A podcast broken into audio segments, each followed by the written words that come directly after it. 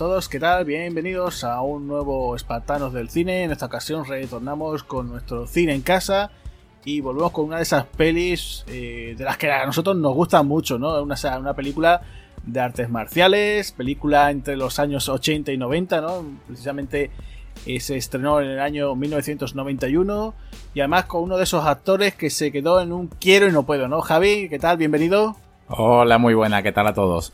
Pues sí, la verdad que para ser del año 91 es una auténtica lástima como Jeff Pickman no llegó a, ser más de, lo que verdaderamente podía haber sido. Ahora lo comentaremos a lo largo del programa, pero la verdad que nos dejó una trilogía de, de películas bastante interesante de acción, casi, casi rozando lo que era la serie B, ¿no? O sea, podríamos decir que estamos ante un producto casi de serie B al estilo de Van Damme pero que con muy, muy, muy buen sabor de boca, como es esta arma perfecta.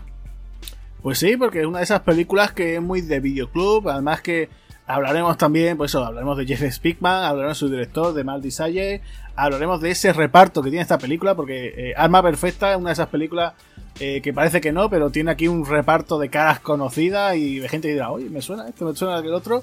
Y yo creo que, vamos a tener aquí ¿no? Un, programa muy divertido y muy entretenido, que yo creo que a todo el mundo le va a gustar, ¿no? Sí, sí, sobre todo con muchos soplamocos, pero bastante. pues sí, porque hoy vamos a hablar un poquito del Kempo Karate, ¿no? Y, bueno, pues tendremos por aquí alguna que otra sorpresita, así que espero que, que a todo el mundo le guste y vamos a ello, ¿no, Javi? De acuerdo, pues como te has comentado, Arma Perfecta, año 1921, dirigida nada más y menos que por Mardi Sale. ¿Quién es este hombre? Bueno, pues es, productor, ¿no? También es director y se le conocerá pues, prácticamente mm, por dos películas de, bueno, digamos tres películas de Jean-Claude Van Damme. O sea, estamos hablando de Kickboxer, ¿no? De Contacto Sangriento y de Libertad para Morir. Pues sí, la verdad es que digamos que la carrera de, este hombre, de Marty Sale, eh, va asociada a la figura de Jean-Claude Van Damme. Y claro, pues tiene esos tres títulos tan, tan emblemáticos, ¿no? Hay que decir que que Disale pues en realidad solamente dirige a Van Damme en, una muy mítica, ¿no? Como Kickboxer, ¿no? O sea, eh, en fin, esa, esas películas que algún día hablaremos de ella, ¿no? Y claro, pues, pues su segundo film fue este Alma Perfecta y no la verdad es que eh, descubre aquí un talento, ¿no? Que es nada menos que Jeff Speedman a través de la, de la Paramount, ¿no? O sea, Paramount Pictures le hizo un contrato a, a este hombre, a Jeff Speedman y y bueno, pues nos planteó este primer, primer título, la verdad que muy, muy interesante, un título de estos que a mí, a mí me gustan mucho porque la verdad que este tipo de pelis que duran menos de hora y media, súper rapidito, que en realidad no, no, no se detienen, ¿no? Le pasa también un poquito como a Kickboxer, ¿no? el esquema que tiene, ¿no? También es como, no sé si te parece a ti como el origen de un héroe, o sea, porque te presenta un poquito como, como ese héroe desde chiquitito aprende las artes marciales, se convierte en un héroe, ¿no? Ese camino del héroe y después dices tú, bueno, ya conozco a este hombre, ¿no? Por ejemplo, pasó el caso de Kickboxer con Van Damme. Pues venga, ya que me echen más películas de este hombre, ¿no? Ya me da igual que se llame Jeff, que se llame Johnny, que se llame Peter. Me da igual, yo sé que es Jeff Spickman o Jean-Claude Van Damme, ¿no? Y yo creo que, que lo, que, que sigue un poquito ese esquema, ¿no? Del, del, anterior. No sé si te parece a ti lo mismo, ¿no? Sí, sí, la verdad que, bueno, esta película la, descubrí tal como tú dices. O sea, eh, parecía un héroe. Eh, es, una, es un póster, recuerdo perfectamente ese póster en un videoclub de Sevilla fuera, diciendo, bueno, eh, Jeff Speedman, ¿quién es este hombre? ¿no? O sea, y ya de, niño decía, quiero verla. O sea, ¿no? estás viendo, de momento ya eh, dice, bueno, ¿quién es este hombre?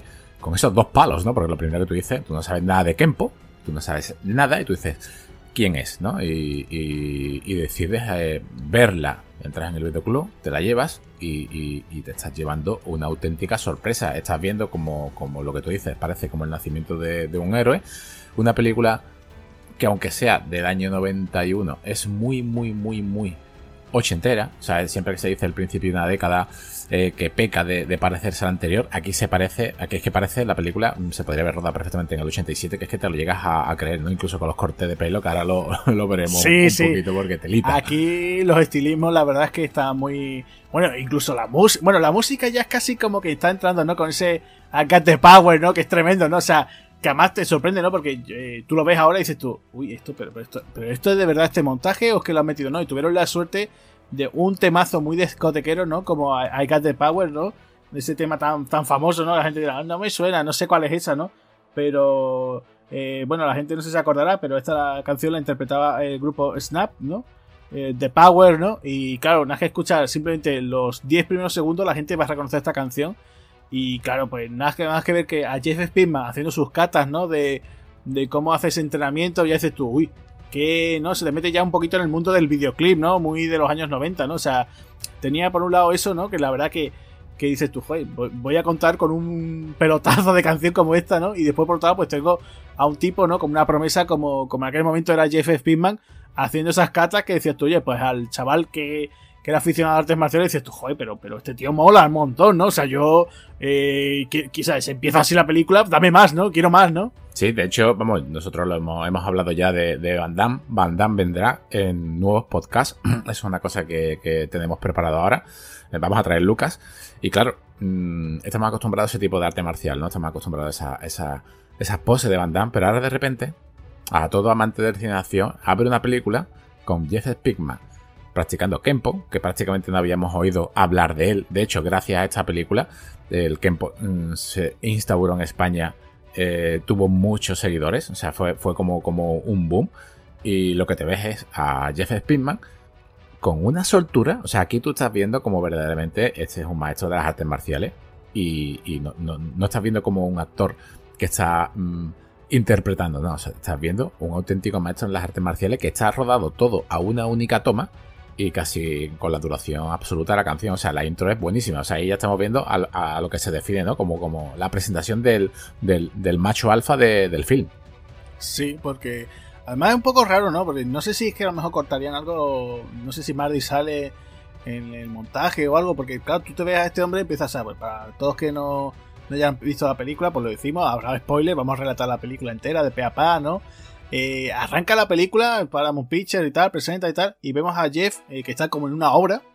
Está como diciendo, bueno, venga, hemos terminado la, jornada del día, pero más sin decir ni mu, y ya de golpe porrazo fundido. Y pasamos a que está en su piso tranquilamente, está haciendo sus catas, él está allí con su eh, ropa de entrenamiento, está escuchando este temazo, ¿no? El el de, Power. Y él empieza allí y rápidamente, ¿no? Y dices bueno, y este hombre está aquí eh, tranquilamente haciendo ese entrenamiento dices tú, bueno, pero, pero ¿qué nos está mostrando, no? Y, y hay que fijarse, por ejemplo, eh, acuérdate, por ejemplo, en cuando hicimos Rapid Fire, ¿no? Rapid Fire, ¿cómo empieza, no? Pues con, con Brandon Lee haciendo unas catas, ¿no? Eh, cómo empezaban muchas películas de artes marciales de los 70, ¿no? Pues con el protagonista, pues entrenando, ¿no? A Bruce Lee también lo hemos visto en más de una ocasión en alguna de sus películas también, haciendo esas catas, ¿no? De entrenamiento, como preparándose para lo que, que nos viene presentando la película, ¿no? Y aquí pues la verdad es que estaba muy, muy acertado, ¿no? Decir, oye, pues mira, este hombre se llama Jeff y, y, vamos a ver que, aparte de su historia, vamos a verlo primero en acción y ya después, pues, eh, lo vamos a ver con, con, esta historia, ¿no? Y la verdad es que es curioso, ¿no? Aquí en el reparto no solamente está este actor marcial, que recuerda bastante a eso, esa película, eso que tú, has comentado, recuerda muchísimo a Rapid Fire, un podcast que nosotros hicimos porque Brandon Lee no solamente es el cuervo, ¿no? O sea, invitamos a todo el mundo a escuchar nuestro podcast de Rapid Fire y también mmm, volverá, ¿no? No volverá con el cuervo, pero sí que volverá con otra película más o menos de del estilo ochentero también, en roda, pero rodada en los 90. Aquí no solamente está Jeff Speakman, ¿no? Aquí hay eh, el reparto, lo primero que nos llama la atención es un nombre, un nombre muy corto, un nombre tan corto como bueno, como buen actor y como simpático. O sea, un nombre que todo el mundo lo, cuando lo escuchamos dice Mako, ¿no? O sea, ¿quién, es Mako? Pues Mako, hombre, la gente se tiene que acordar, pues sobre todo de Conan, ¿no? Conan era el brujo, ¿no? Que ayuda a Schwarzenegger, ¿no? En las dos entregas, tanto en Conan el Bárbaro como Conan el Destructor. Y la verdad es que esos actores asiáticos que siempre te quedas con con su cara, por además que tú dices, ¿no? También siempre tiene cara de buenazo, ¿no? Yo ahora no le recuerdo ningún papel haciendo de villano, ¿no? O si alguien me puede decir, oye, pues mira, aparecía en tal cosa, ¿no? Pero eh, yo recuerdo incluso aparece en La Furia de Chicago, que era incluso el entrenador de Jackie Chan. Eh, lo hemos visto también, incluso aparece en Pearl Harbor, ¿no? Que hace de un general de japonés, ¿no? Y de estos actores que siempre que, hemos visto por ahí, Mako, dice, ay, pues mira, ya sabes, vamos a ver ese señor mayor adorable, ¿no? Ya de cierta edad y la verdad es que sí, que tiene cantidad de títulos y, y aquí también, ¿no? Aquí interpreta también a, a un tipo que también, de, eh, gracias, se supone que gracias a él, ¿no? Nuestro protagonista, nuestro Jeff Speedman, entra en la, esa escuela de, de Kempo, ¿no? También, o sea, eh, es, se supone que es un amigo del, o sea, un amigo muy cercano de, de, su padre, ¿no? Y bueno, pues nos explican al principio, ¿no? Esos flashbacks, ¿no? Que están un poquito ahí, que ahora lo comentaremos, ¿no? Esos flashbacks, cómo lo meten, ¿no? Eh, que nos dicen que, bueno, que este hombre, pues, es amigo de su padre, habían estado, no sé si en la guerra de Corea o no.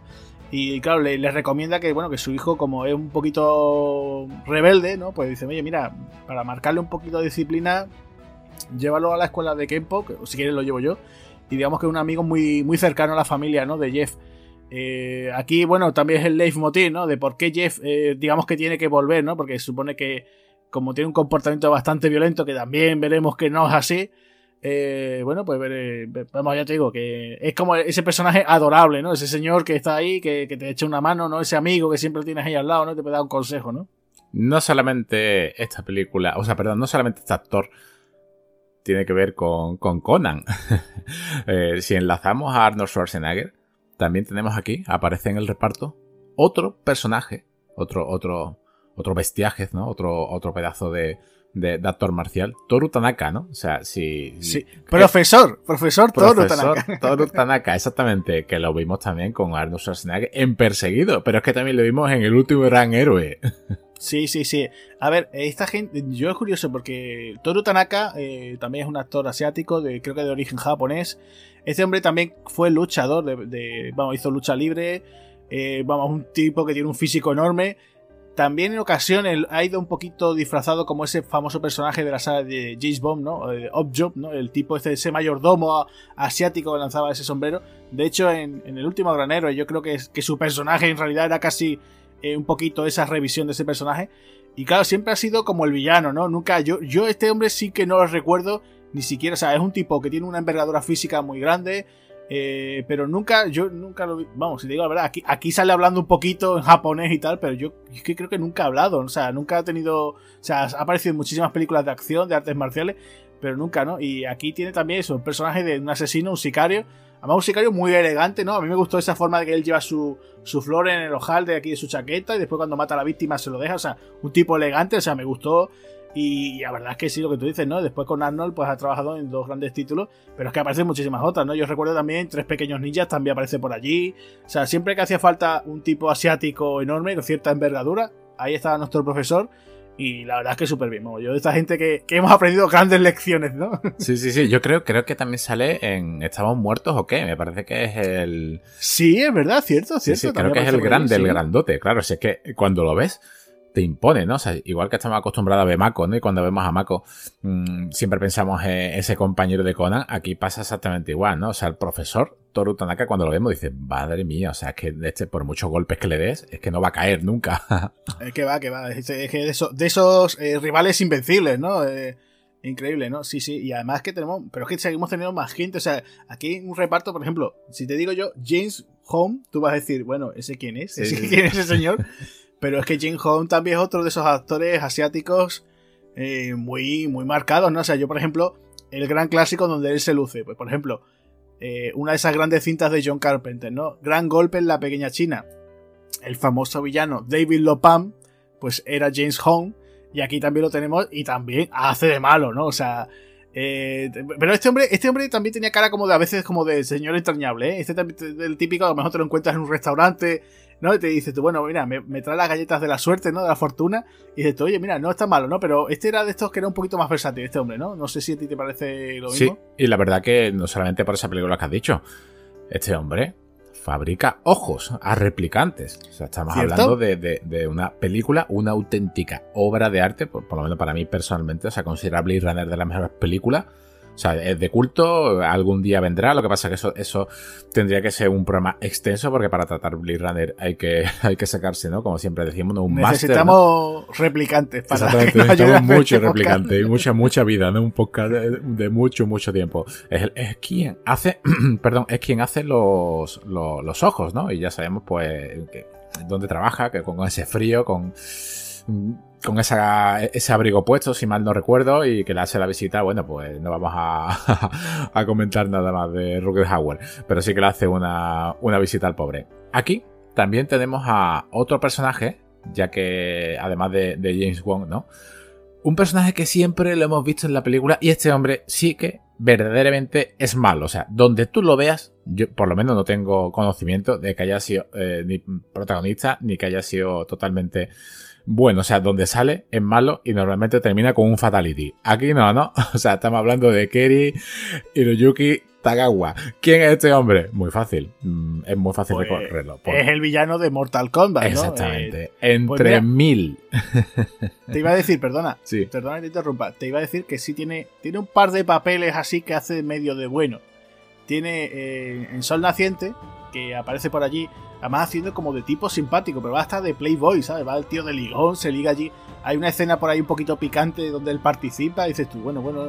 Y aparte aparece en una de, de, James Bond, eh, la de Licencia para Matar, aparece por allí haciendo como de un espía secreto japonés también, o sea, tuvo su momento, digamos, de hacer de bueno, pero sí que lo que tú dices, ¿no? Que casi siempre era muy típico de encontrártelo de, malo. Además que tienen cara, unos rasgos muy de villano, ¿sabes? Que es raro, eh, por ejemplo, creo que también era el malo de Little Tokyo, ¿no? Exactamente. De hecho, Little Tokyo la tenemos aquí apuntada porque va a, llegar, ¿no? Espartano del cine muy, muy pronto.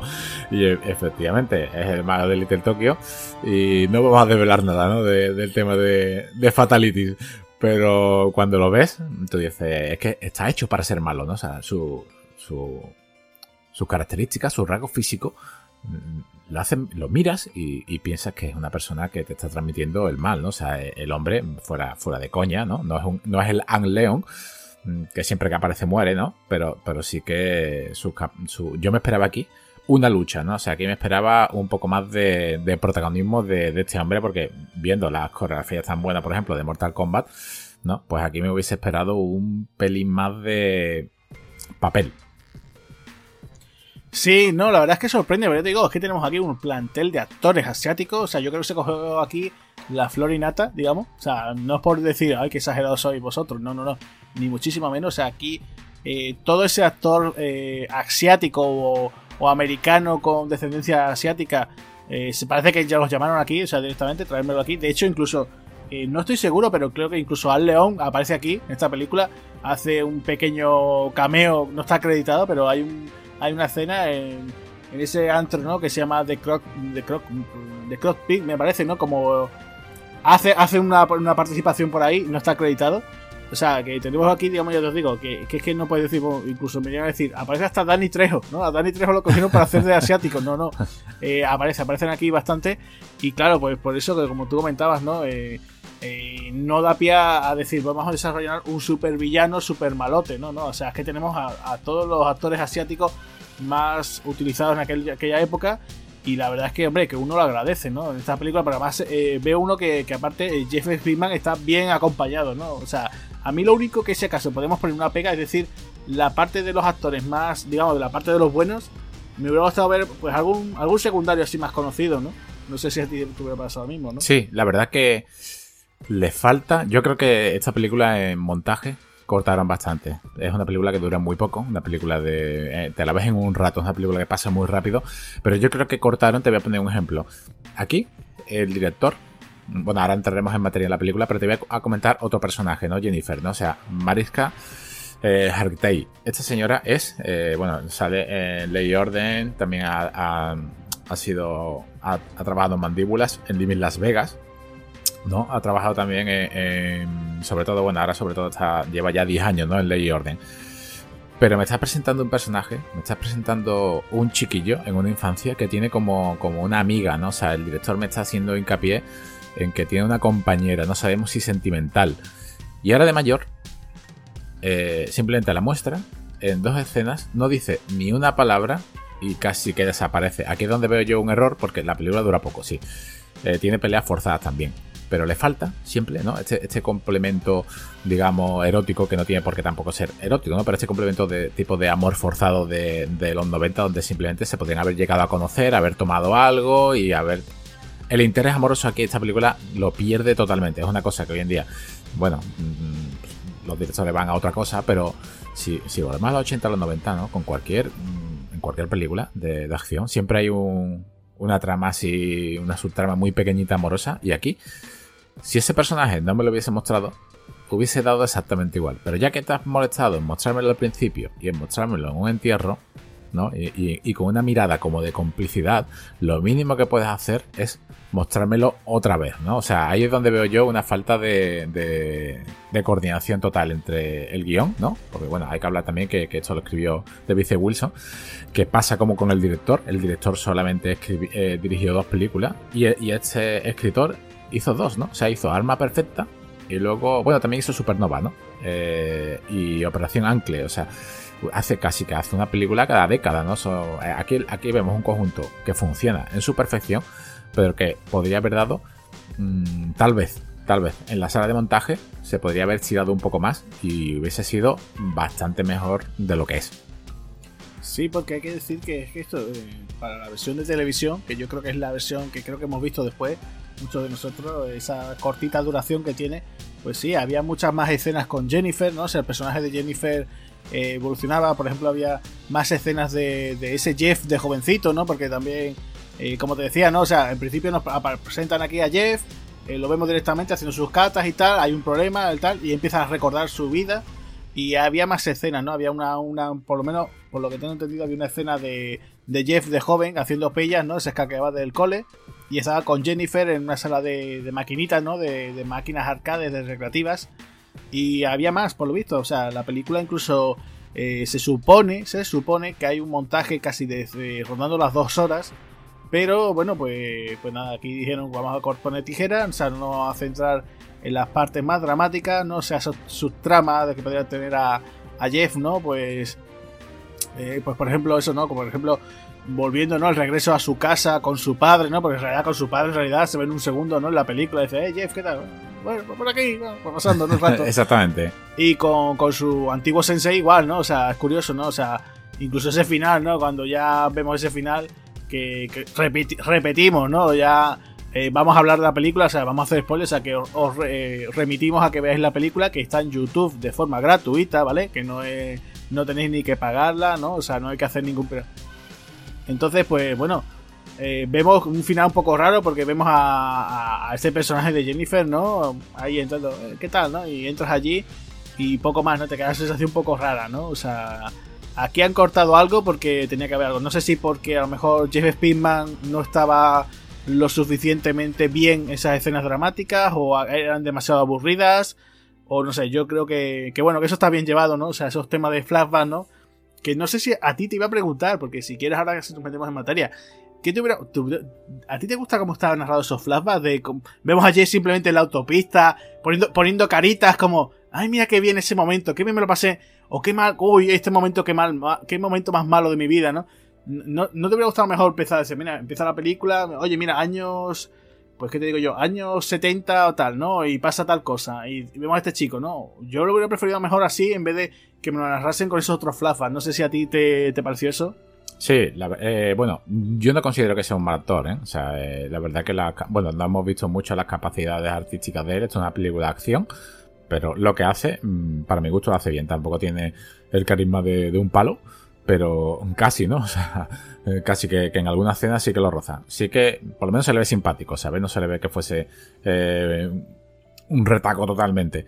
Lo que sí que le falta diálogos. O sea, los pocos diálogos que tiene en la película son cortitos. Es más, tiene casi eh, más de niño y, y, como te has comentado a mí, pues sí, me sobran. O sea, me sobran esos flashbacks la película, si ahora cuando entremos en materia vamos a ver, vamos a comentar, esto eh, tiene esos pequeños fallos de continuidad y tú dices, bueno, mm, ¿qué me estás contando? no? Yo verdaderamente le hubiese dado, eh, hubiese, hubiese apostado si, si se iba a hacer, ¿no? Por ese, si se iba a apostar por Jeff Pinkman como un actor tanto de arte marcial como, como a él le recomendaron, ¿no? Tú eres muy bueno en las artes marciales, tienes carisma, de, ¿no? Mm, arte dramático.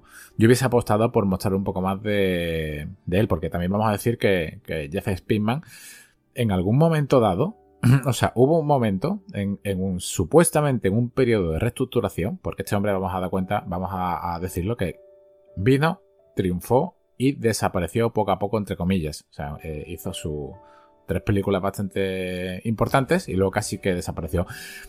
En un proceso de reestructuración se perdió, digamos, lo que era, él tenía un, contrato firmado de tres películas, ¿vale? Eh, una de ellas era, eh, perdón, mm, Speed, máxima velocidad. O sea, estamos hablando de, estamos hablando de, Speed. O sea, posiblemente este hombre hubiese trabajado en una película donde verdaderamente unos terroristas eh, estaban con un autobús, ¿no? O sea, el guion lo que pasa es que, claro, luego acabó en mano de la Fox y se fue. Yo creo que ahí, o sea, él directamente también lo dijo, dijo que, él iba a protagonizar Speed, lo que conocemos hoy como Speed, pero que su carrera se fue a la basura, porque en esos dos años, que estuvo casi parado, desde el 91 hasta su siguiente película, parece que no, pero él afirmaba que, que en dos años pasa a ser de una superestrella con un futuro glorioso, como en esta película Arma Perfecta, a ser casi un desconocido. Sí, es que eso es curioso, ¿no? Si quiere hablar un poquito de la figura de Jeff Speedman, ¿no? Eh, que tuvo esa mala suerte, ¿no? Porque eh, el caso de que Paramount, ¿no? O sea, le, te hace un contrato, ¿no? Como antiguamente, ¿no? Pasaba eso mucho en los estudios, ¿no? En el viejo Hollywood, ¿no? Pasaba eso de que, eh, oye, pues la Warner te ha fichado pues por cinco películas, ¿no? O por tantos años, ¿no? Entonces, bueno, te va llamando el estudio y tú vas participando, ¿no? Entonces, claro, le presentan ese, ese contrato tan jugoso de cuatro films y, bueno, pues la primera sería Alma Perfecta. Estaba también ese Speed, ¿no? Máxima velocidad, ¿no?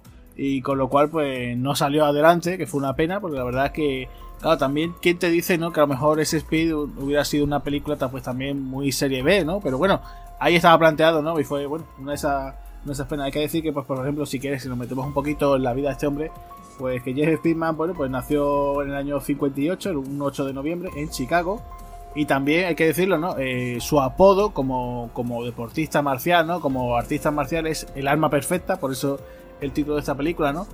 Eh, bueno, pues nada, hay que decirlo, bueno, que este hombre, pues como, como, como, hemos comentado aquí, ¿no? Él practica el Kenpo Karate, de hecho es noveno grado, ¿no? Y también ha participado, ¿no? Con otro tipo de artes marciales. Y claro, pues ha ganado incluso varios cinturones negros, ¿no? Según qué tipo de disciplina, ¿no? Entonces, claro, este hombre, eh, lo que es el Kenpo Karate, ¿no? El fundador, eh, me parece que era un tal Ed Parker, ¿no? De hecho, la película está dedicada en su memoria, ¿no? Porque falleció. Y claro, pues vio que, Jeff, el tipo, pues se sabía defender muy bien, ¿no? Le dijo, oye, mira, tú vales para, este tipo de, arte marcial, pero es que además tienes cierto porte físico para, aparecer en el cine, ¿no? Y por eso le dijo, oye, mira, em, da unas clasecitas de arte dramático y, preséntate a todos los castings que haya, porque es que tú tienes materia, o sea, tú eres potencialmente una buena estrella, ¿no? Si está triunfando Chuck Norris, si está funcionando gente como Van Damme, como Steven Seagal, ¿por qué no? Porque además que hay que decirlo, es un tipo alto, el tío es bien, parecido, no es que sea un, un George Clooney, pero feo no es el hombre, ¿no? Y, y aquí, hombre, pues tenía, tenía potencial para decir, oye, pues delante de la cámara quedas bastante bien, bastante muy resultón este arte marcial no es tan habitual, ¿no? El Kenpo, ¿no? Porque no era, pues por ejemplo, el, el Shotakan Karate que hacía, por ejemplo, Van Damme, o por ejemplo el Jiu-Jitsu de Steven Seagal, ¿no? Que siempre hemos visto que es un arte marcial un poquito más, eh, digamos, más introspectivo, ¿no? No es tan espectacular, ¿no? Y bueno, pues mira, empezó el tema del cine en el año 88, en una película, yo no sé si tú la conoces, una que se llama Horror en Alcatraz, no sé si te suena. Eh, la he leído, pero no, no, si, la, he visto, si la he visto no me acuerdo. No te acuerdas, ¿no? Bueno, él aparece en esa película, que supongo que sería la típica, el típico slasher de la época. Y bueno, en el año 90 aparece en una que es que yo, claro, esto hay que volver a verla, es Lionheart, la de Van Damme. Y claro, pues aparece por allí haciendo un papelito menor, que claro, pues, tendremos que revisionarla para, para darnos cuenta dónde estaba este hombre.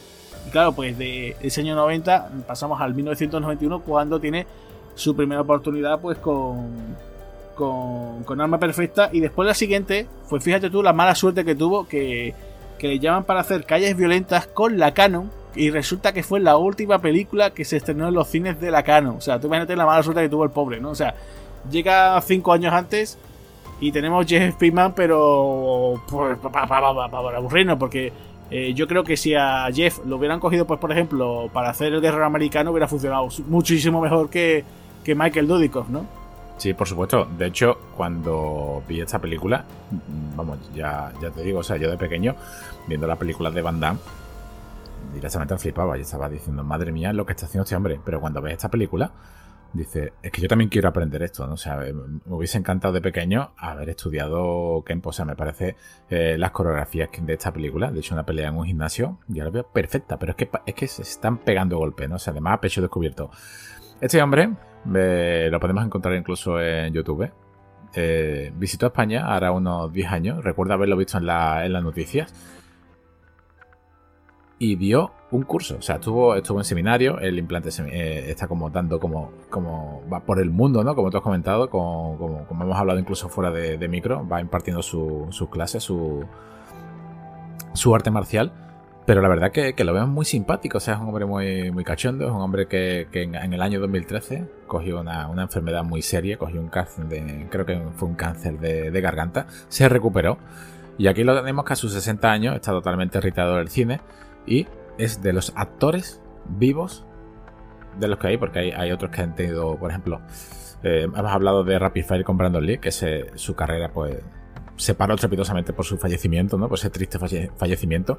Pero hay otros actores como este que verdaderamente, después de, de esas películas que hizo, mmm, me da lástima. O sea, es una pena como, como Jess Pinkman a sus 60 años podría haber estado en, lo, en los 90, incluso a principios de los 2000, haciendo acción de, de la buena. Porque te voy a poner un ejemplo también. Hay otro actor que este actor sí que, sí que no llegó a despuntar. Su hermano sí, ¿no? O sea, eh, estamos hablando de Jeff Wincott. O sea, Jeff Wincott es un actor que es como digamos la marca blanca de, de, este hombre, ¿no? De, de, la arma perfecta. De Jeff Spinman. Es un actor también que en los 90 protagonizó películas, incluso hizo Misión de Justicia con Bridget Nielsen, una película que no paraban de ponerla en Antena 3, donde un policía se infiltraba. Y también, bueno, este hombre, Jeff, Wincott, es el hermano de Michael Wincott, todo el mundo lo conocerá, bueno, ha salido, es el Top Dollar en El Cuervo, también ha salido en, Aliens, o sea, es un actor muy, muy famoso. En Robin Hood, el príncipe de los ladrones, también interpretaba al primo de Alan Rickman, también es el villano de negociador, la de Eddie Murphy. Eh, aparece en muchísimas películas, de hecho incluso hace unos años aparece en una con Robert De Niro, una de estas, digamos así, como una especie como de sátira sobre el mundo de Hollywood, ¿no? De algo pasa en Hollywood, ¿no? Y aparecía interpretando a un director que había salido de, rehabilitación del tema de drogas, ¿no? Y, la verdad que parecía, curioso, ¿no? De, encontrarse y dice, joder, el típico villano, ¿no? Muy de los 90. Y, es buena actor y ahí realiza un muy buen papel, ¿no? Es curioso, ¿no? La verdad es que sí, que eh, Michael, la verdad que sí, que su hermano es verdad que se dedica más al tema de artes marciales, pero bueno, ahí tenemos a esa pareja de hermanos y la verdad es que sí. Sí, pues este, este hombre es lo mismo, o sea, fue, es un actor marcial, eh, protagonizó, tuvo su, su ley marcial, su ley marcial 2, incluso con Cynthia Rothrock, o sea, una, actriz marcial que muy poco se ha visto últimamente, o sea, es una actriz que era de serie B y desapareció eh, en las grandes producciones. Y es una lástima, porque actores como estos y este tipo de cine, yo veo muy necesario este cine casi de, serie B, mm, donde lo único que hay son hostias. O sea, hoy, en día estamos acostumbrados a un cine totalmente distinto, pero este cine de casi hijo de, su tiempo, ¿no? Casi de los 90, ¿no? De, de pegar, ¿no? Hoy en día estamos acostumbrados a que tiene que coger una ametralladora o dos pistolas y cargarse a un ejército. Pero este cine marcial, este, cine con arma perfecta, como Rapid Fire, cumplen son bastante reales, no suelen tener ningún tipo de fantasmada y lo que estamos viendo son una coreografía implacable. Pues Jeff Winkoff tuvo exactamente igual la misma desgracia. O sea, Jeff Winkoff no, llegó a, despuntar nada, pero su hermano sí. Ha habido muchos actores marciales que incluso han triunfado, ya lo hemos comentado muchas veces, que han triunfado. No aquí en, ni siquiera en Europa ni en Estados Unidos, ¿no? O sea, acuérdate, Agustín, cuántas veces hemos hablado tú y yo de Richard Norton. Muchísimo. Richard Norton es otro de esos grandes actores dentro del mundo de la serie B. Eh, que por ejemplo, pues sobre todo en el. Eh, bueno, él, es australiano, ¿no? Y bueno, eh, ha hecho muchísima participación, tanto en el cine de Hollywood como en el cine incluso asiático, con Jackie Chan ha trabajado muchísimo. Después incluso aparece en esa tan película de culto para ti, ¿no? Que es la última entrega de Mad Max, para por allí. ¿Para mí? Para mí y para mucha más gente, sí, pero para mí no. Te quito el cable del micro ahora mismo, sí, sí, sí. Pero bueno, eh, también es uno de esos actores, de esos rostros muy conocidos, ¿no? Incluso ha trabajado también con, pues, con Cintia, por ejemplo, con Cintia Rozo también ha trabajado mucho. O sea, es un currante, ¿no? Y claro, pues volvemos a este caso, ¿no? Al del caso de Jeff Speedman, pues sí. Eh, como te decía, ¿no? El caso también, por ejemplo, que tenemos a día de hoy con, Scott Atkins, ¿no? que es un tipo que trabaja tanto en Oriente como en Occidente, trabaja tanto en Hollywood como en su Inglaterra natal. Y claro, pues está ahí, dale que te pego, a ver, haciéndose un huequecito. No consigue tener esa oportunidad que Hollywood le debería de otorgar, de decir, oye, pues mira, vamos a darte un presupuesto de serie B y tú vas a ser protagonista y vas a aparecer, ¿no? Y siempre lo tenemos en producciones así más o menos importantes, pues por ejemplo lo vemos en Doctor Strange, eh, aparece por ejemplo en Agente contra Inteligente con Sacha Baron Cohen, eh, aparece incluso con, fíjate tú, con, una directora que también ha pasado por aquí, con Catherine Bigelow, ¿no? En la hora más oscura también aparece él, pero con papeles siempre muy secundarios Y siempre, claro, pues aprovecha lo poquito que tiene pues para intentar lucirse, pero claro, eh, por desgracia, pues no hay ningún productor así avispado de Hollywood y diga, joder, quiero a este chico, eh, lo quiero que me protagonice pues el último gran éxito de Hollywood, ¿no? Pues no, no, no cuentan con él y, y a Jeff le pasó lo mismo, a Jeff Piper le pasó lo mismo. Un último miembro antes de entrar en materia, un, un último miembro del reparto. Hay otro muchacho, Dante Vasco. Háblame de él. Pues mira, Dante Vasco, eh, de esa gente que también te quedas un poco, ¿no? Eh, con el poquito en el fuera de juego, ¿no? Con ese personaje, ¿no? Porque eh, la verdad es que, hombre, Jimmy Ho, ¿no? Ese chico, ¿no? Se llama un chico jovencito, ¿no? Toda la gente dirá, bueno, ¿y este chico quién es? Porque, claro, yo, yo estaba viendo la película y digo yo, me suena este chico, no, no sé quién es, me suena, me suena, pero no. Claro, eh, este chico Dante Vasco, pues mm, vamos a irnos a una película también de Steven Spielberg, casi también la barrera entre los 80 y 90, que era Hook, ¿no? Esa reinterpretación de lo que era el, lo que era el, ¿no? el Capitán Garfio y Peter Pan, ¿no? Y entonces pues él era el personaje de Rufio, aquel chico, ¿no? Rufio Pan, ¿no? Era como el que se hacía cargo de los niños perdidos una vez que Peter Pan desaparecía, ¿no? Y la verdad es que aquí el chico pues no lo hace mal, ¿no? La verdad es que eh, tiene un rol, bueno, secundario, tampoco es que lo veamos no haciendo ningún tipo de arte marcial, pero la verdad es que bastante bien, ¿no? De esos chicos que eh, si tenía ciertos rasgos asiáticos, no sé si será, yo, me da a mí que es de estos chicos que son mezclados, ¿no? Es un poquito que tiene orígenes a lo mejor entre un poquito asiáticos, un poquito a lo mejor eh, latinos, ¿no? También, ¿no? Entonces, bueno, y la verdad que a mí me sorprendió encontrármelo aquí, la verdad, que no, no me lo esperaba para nada, Este chico, ¿no? Bueno, Agustín, vamos a pasar ahora, antes de entrar en materia, a poner una llamada que hemos realizado a Julio Caronte. Lo podéis encontrar en Twitter como arroba jmscaronte. Es un gran cinéfilo y es un experto en artes marciales.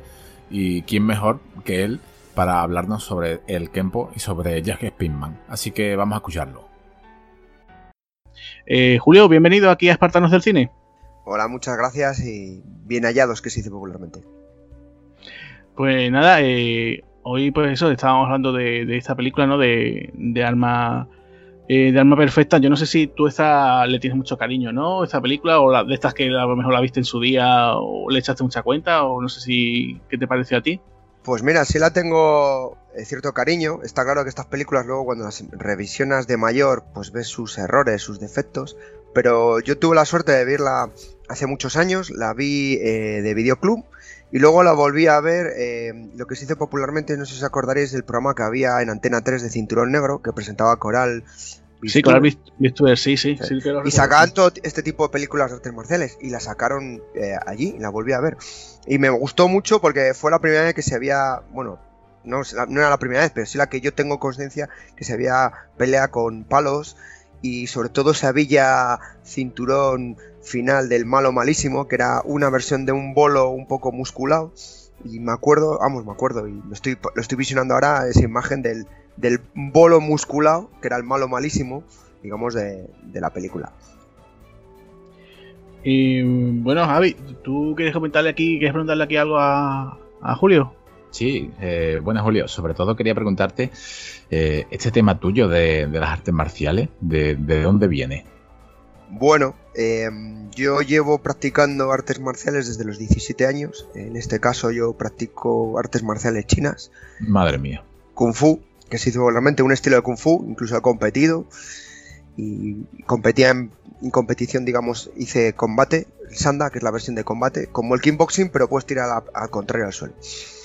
Era esa época que venías con un ojo morado a tu casa o a entrenar y decía tu madre, y encima pagas. Y tenía razón. Y luego, años después, sigo entrenando a eso y pasé a artes marciales un poquito más contundentes, como es el Krav Maga israelita, del cual también soy instructor. O sea que verdaderamente eres como, ¿no? como un arma perfecta, ¿no? No, al revés. Soy un tío que corre mucho. Sí. Que es la primera regla que os doy a todos. Si se pone la cosa complicada, la técnica la gacela que decían los maestros Alin, corre más que tu contrario. Pues sí, la verdad es que mira, es una, cosa interesante. Eh, Julio, mira, te quería preguntar, eh, ya que hemos estado hablando, bueno, de un poquito de esta película, ¿no? Eh, has mencionado tú las, artes marciales, ¿no? Que, en la que tú eres instructor. eh, yo no sé, hombre, de, pequeño, ¿no? Cuando los 80 y 90 tú has comentado, ¿no? Veías este programa, tú el de Cinturón, Cinturón Negro.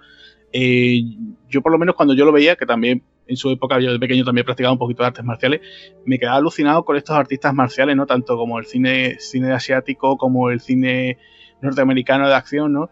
Eh, ¿Tú tenías alguno preferido o te llamaba así alguno más la atención que otro? Yo. Pues mirad, em, yo era de, como decía mi abuelo, que en paz descanse, del Coletas, me encantaba. ¿Sabéis quién era el Coletas, no? Claro, el, amigo Steven, ¿no? Sí, señor, mi abuelo siempre llamaba el Coletas, me encantaba, además era un arte marcial que hacía que salía fuera normal. Luego está claro que yo me he criado viendo a Van y sus patadas giratorias. Y luego ya, eh, dado la formación que tengo, que sobre todo artes marciales chinas, eh, reconozco que soy un fanático de Jelly y John Biao, que son, pues, bueno, y Samo Hyun, los tres dragones. Posiblemente sean, digamos, los auténticos padres de, las coreografías espectaculares y esa parte de humor que ha hecho un poco más divertido las películas de artes marciales. ¿Y tenías algún título así en especial de, estos que te llamas a ti más la atención? De, por ejemplo, de Steven Seagal o, por ejemplo, de, de Jackie Por encima de la ley, por encima de la ley, le tengo muy buenos recuerdos. Eh, de, Steven, de, Jackie Chan, la del mono borracho, es, vamos, súper divertida, es de esas películas divertidas. Jet Li tiene, sobre todo las antiguas, las que son menos conocidas en, Europa, son espectaculares, porque este hombre, eh, si no lo sabéis, era campeón de Wushu. Es más, llegó a hacer exhibiciones para el equipo de la selección china delante del presidente de Estados Unidos. Sí, sí, eso, eso sí conocí yo ese dato. Eso sí lo sabía yo, que el de muy, jovencito había practicado. Y después creo, no sé si eso, a lo mejor tú me lo puedes confirmar, que él a lo mejor por, por tema de lesiones a lo mejor muchas veces el tema de cuando había que hacer un poco de tema de stun, ¿no? Que a lo mejor si Jackie Chan a lo mejor sí lo hacía. Él, por ejemplo, mm, por el tema de, creo que tenía una lesión o algo así de cadera, podría ser. Él anda muy tocado, eh, bastante tocado, arrastraba numerosas lesiones, porque estamos hablando de un tío que era deportista 100%. En China, eh, los que son deportistas de este ámbito, como era Jet Li, en vez de estudiar en la universidad, digamos, una carrera, su carrera era la carrera de Kung Fu. Y estaba ocho horas entrenando al día. Madre mía. Entonces, el cuerpo lamentablemente os lo puedo garantizar, sobre todo los que somos más veteranos, que va pasando factura y ya vas perdiendo. Y como anécdota de Jess Lee, la, su gran primera película en Hollywood, que es La Dharma Letal, la 4 si no recuerdo mal. Sí, la cuarta entrega, sí, que era el villano. Eh, pues tuvo problemas con el director, eh, o el director con él, porque iba tan rápido en las escenas de las peleas que le pedían que ralentizara y que fuera más despacito, porque les volvía a todos locos, incluidos los coreógrafos. claro. Eh, Javi, tú querías preguntarle algo también a Julio. Sí, mira, ahora, que ha salido Jean-Claude Van Damme, que por cierto es uno de mis ídolos de, pequeño y de, y de siempre. Sí, de todo. Sí, sí, vamos, para mí su, su filmografía está prácticamente el año 98, incluido eh, Doble Team, para mí es, impecable. O sea, me, encanta, de hecho la, tengo toda en, en, VHS y para mí es un actor que siempre me ha encantado. Últimamente vamos a volver a tratar con, de él con, Lucas, ¿no? próximamente, un poco más dramático, pero la verdad que Camille Belga siempre me ha encantado. Una pregunta que te iba a hacer ya que ha salido. Van Damme mm, siempre ¿no? era, bueno, eh, su arte marcial ha sido el karate do, ¿no? el, el full conte y el kickboxing. En esa película Jeff Pinkman, él, eh, creo que es, eh, por lo menos la primera vez, mm, que llegamos a ver algo parecido como, como el arte marcial que, practica el Kempo. ¿Cómo lo ves tú? Eh, pues mira, te cuento. esta película de la que estamos hablando es un homenaje al karate Kempo. Él hace karate Kempo, ¿vale? O el Kempo americano, o karate americano es como lo llaman. El Kempo es un arte marcial originario de Hawái. En este caso fueron una serie de instructores que se juntaron Ed, Parker, digamos que es el que lo fundó. Es más, hay un homenaje continuo a la figura de Ed Parker en, toda la película. Por si la gente no se había dado cuenta, cuando habla ese maestro, ese maestro del que habla es Ed Parker. Eh, y entonces este estilo o arte marcial, que es una combinación de estilos clásicos, lo que hacen es esto es muy americano, ¿vale? Los americanos cuando surgen las artes marciales clásicas, que son el karate y el kung fu, eh, tienen la tendencia de hacer algo propio. Ya sabéis que es muy, muy de la casa. Entonces, unos instructores en Hawái se fusionaron y vieron que, claro, las artes marciales clásicas, el problema que hay es que tienen las famosas katas o formas que son muy cerradas y no se adaptaban a los tiempos. Claro, hay que entender que las artes marciales nacen para la guerra, pero para la guerra en diferentes tiempos. Yo, por ejemplo, el estilo que hago de Kung Fu surgió cuando la guerra de los boxers. Obviamente, las armas que había en aquella época, las peleas son diferentes a las actuales. ¿Qué ocurrió? Que los americanos lo que intentaron fueron fusionar este. Y entonces Jeff Spaceman es uno de los alumnos estrella de, Ed Parker, Es más, creo que. Lo, mira, lo miré hace poco el dato. Es noveno Dan. Estoy hablando de un arte marcial donde hay 10, lo máximo es el décimo Dan. O sea, os digo, para que hagáis una idea de, la capacidad que tiene este hombre, de, está a nivel alto. Y hay un montón de homenajes. Y uno que es muy llamativo, si os acordáis de la película, la escena del anillo, tiene un anillo con un dragón y un tigre, ¿vale? Sí, sí, sí, lo recuerdo, sí. Vale, pues ese es el, en el escudo del Kempo. El escudo del Kempo está formado por un dragón y un tigre enfrentados. Y entonces es una forma continua de hacer homenaje al maestro. Tiene muchos detallitos. Luego lo que os dije que me moló mucho la escena de los palos. Los palos vienen del Cali filipino. Eso de palos. Kobudo, que es otra arte marcial japonesa, pero todo del Cali. Nunca se habían visto peleas con palos de ese estilo, por lo menos hasta esa época. ¿Vale? O sea, o tan descaradas. Eh, Bruce Lee sí que sacan alguna de las suyas, pero te estamos hablando de un actor americano, porque el problema de los, actores de artes marciales es que los americanos querían actores que fueran blancos o que fueran de los suyos, me explico. Entonces meter un tío de estos, pues les molaba mucho. Si os fijáis, este, este, arte marcial, también de detalles de peleas, es un arte marcial que se caracteriza por pocas patadas, es muy contundente en movimientos continuos y Jeff Spearman es un tiarrón, que se diría popularmente, si os fijáis. Ya en esa película se le ve fuerte, está, es un tío fuerte, entonces no mete grandes patadas y las patadas que mete son muy de cara a, digamos, a televisión, al cine. Una, patada muy espectacular, poco efectiva, pero para quedar bien. Y sí que mete muchos movimientos continuos, pum, pum, pum, pum. Y una cosa que les mola a los americanos de otro detalle, que también lo hacen mucho en el cine de Hollywood, siempre peleas contra orientales. Y siempre acaban ganando los orientales. Cuando los orientales en su cine, en el cine de Hong Kong, siempre los malos son, son blancos. Richard Norton. Richard Norton, eh, iba a decírtelo yo. Richard Norton. el pobre, el pobre Richard Norton. Ya Rothbuck alguna vez ha hecho de mala también, sí, ¿sabes? también, claro. O incluso, mira, recientemente ahora creo que en la, en la nueva entrega de Jeepman, ¿no? La de Donnie Yen, me parece que el villano es Scott Atkin, me parece. Otro, ese actor, otro que lamentablemente es un actor que siempre se queda ahí, que se ha quedado en esa serie B y nunca ha dado el tirón. Le falta haber participado en un John Wick 4 Esperemos. Ojalá, sí. Cuando, le, cuando leí hace poco, ¿no? Que se estaba hablando para Atkin de, Batman, ojalá lo, lo, hubieran cogido. Sí, lo hubiera sido una. madre mía. Físicamente el tío es bueno. Le falta, pues.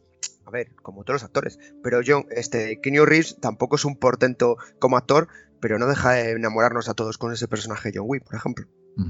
Claro, eso es que es, importante, ¿no? Que, la cámara te quiera, ¿no? Y que el público te quiera, ¿no? Que también es, una, es algo bastante importante, ¿no? Que, eso, mira, eh, de hecho iba para mi siguiente, mi siguiente pregunta, eh, te iba a hacerte, Julio, eh, ya hemos estado comentando, ¿no? Lo de Jeff Speakman, ¿no? ¿a, ti que te, hubiera gustado que él hubiera tenido una continuidad o porque pues sí. este hombre la, la tuvo, ¿no? Después tuvo varios títulos más, ¿no? Incluso su carrera creo que, que llega hasta el, creo que la última trabajo que él tiene creo que es en el 2008 pero tú te lo ves, por ejemplo, como comentamos en el podcast, ¿no? Que, tenía ese, famoso contrato con la Paramount, que, le, incluso estaba ahí, ¿no? Ese, ese Speed, ¿no? Supuestamente ese guion de Speed para él, ¿no? ¿Tú te lo imaginas él participando en este tipo de, no solamente películas ya de artes marciales, sino un poquito ya eso, de películas ya como de acción, de gran presupuesto? ¿Tú, te lo, ¿Tú lo hubieras imaginado? Pues sí, perfectamente. Además es que es un, un actor que es que es el arquetipo que te puede hacer de policía, de ex militar, ex veterano de guerra del Vietnam, guerra el Golfo o cualquier historia. Tiene una, un físico que pega mucho. Pero tuvo muy mala suerte, la verdad, porque se quedó encasillado y, no tiró. Es más, se convirtió un poco en un actor leyenda por este tipo de películas de la que estamos hablando hoy, pero no dio el tirón, no ha tenido la, suerte o mala suerte. Pero eso pasa también con muchos actores. Ha habido actores eh, parecidos que eran muy buenos marcialmente, pero no han sabido evolucionar. Y eso es una pena. Pues, pues sí, la verdad es que. Vamos, que ya te digo, yo viendo esta película, la verdad que, que me esa sensación, dice, joder, que, quedaba bien delante de la cámara, o sea, que es que eh, se veía con, con, un carisma, ¿no? Que bueno, que no, iba a tener explotar, ¿no? Tenía ese carácter chulo, que ese chulo americano, que además es que esta película hace perfecto, de, de sobrado, ¿no? Que decimos popularmente. Y eso también gusta. O sea, porque una de las cosas que nos gusta, o a mí, cuando yo vi esta película, que era más joven, bueno, yo hoy en día también me gusta, es el tío que le mete una paliza y encima es sobrado, ¿no? Y dices tú, ole, con dos narices. Pues sí. Esa parte divertida que al final, bueno, pues, pues de época. Claro. Eh, Javi, creo que tú tenías una última pregunta, ¿no? Sí, una, mira, quería preguntarte porque si, vemos la, filmografía de Jack Spinman, Arma Perfecta, ¿no? Está de su, gran salto. Luego el experto, bueno, Calle Violenta antes en el 93 y luego el experto ya desapareció, ¿no? Cine, cine de acción con mucho mm, arte marcial, ¿no? Si, si, volvemos atrás y miramos a finales de los 80 y primeros de los 90, vemos que hay muchas películas, por ejemplo, eh, Remo, ¿no? Desarmado y peligroso, ¿no? Estamos viendo una película del 85 simplemente de, de, una persona que tiene su maestro y, y se defiende con la con las manos. También tenemos en el también tenemos en el 92 Rapid Fire que también le hicimos un, podcast que vende exactamente lo mismo, vende a a su protagonista Brandon Lee simplemente desarmado contra los malos. Y aquí tenemos Arma Perfecta. Este cine este tipo de cine, este simplemente cine de, artes marciales, ¿por qué hoy en día ya, ya, ya no vende? O sea, eh, eh, hubo un momento a mitad de los 90 que desapareció. ¿Tú crees que eso tendría cabida hoy en día? No, no, cine, no cine de bajo presupuesto, porque siempre tenemos películas como The Raid o, algún tipo de película, ¿no? Como Inman, pero no vuelve. Este cine parece que no vuelve a, reflotar. Pues no, además es que es una buena pregunta y viene también a colación con la desaparición de los grandes héroes. Cuando digo grandes héroes, estamos, igual que dices eh, estos personajes de marciales, podemos hablar de Stallone, Schwarzenegger o Van Damme, ¿no? Ese cine que desapareció. Estos son yo creo que son modas o épocas. Solo se han mantenido en el mercado asiático. Este tipo de personajes o héroes se han mantenido en el mercado asiático que ha, sido el que ha ido tirando. Y así tenemos a los protagonistas de, The. Eh, como el cine indonesio ha sido un, por ejemplo, un repunte energético en el mundo de las artes marciales. No de las artes marciales, del cine de artes marciales.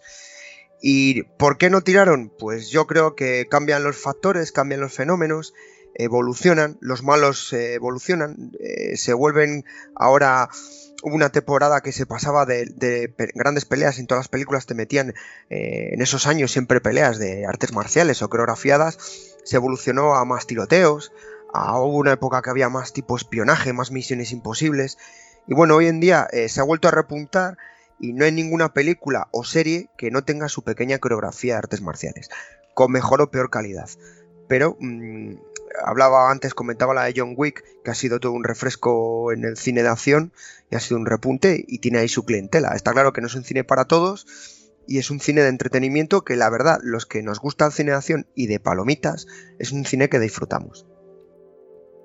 Y una última pregunta que te iba a hacer. ya que ha salido, ¿no? Eh, Stephen Seagal, el Coletas, ¿no? Ha salido también Van Damme. Eh, te vamos a hacer una, pregunta que lo estábamos hablando fuera de micro. Esto hay que, hay que preguntárselo a él, ¿no? Como, como, auténtico, como auténtico experto. Entre, ¿no? Imagínate, ¿no? Un auténtico Battle Royale, un, Jean-Claude Van Damme, Stephen Seagal, ¿no? Y Jeff, Jeff Spickman. ¿Quién ganaría? Uf, a ver, de los tres, el, primero que cae es Van Damme. no me lo puedo creer. Sí, ya te lo digo yo. Por el tipo de arte marcial que él desarrolla, eh, no es válido. Eh, Seagal es un bicharraco de tío. O sea, cuando digo bicharraco, es un bicharraco de, físicamente es una persona grande, ahora está lenta.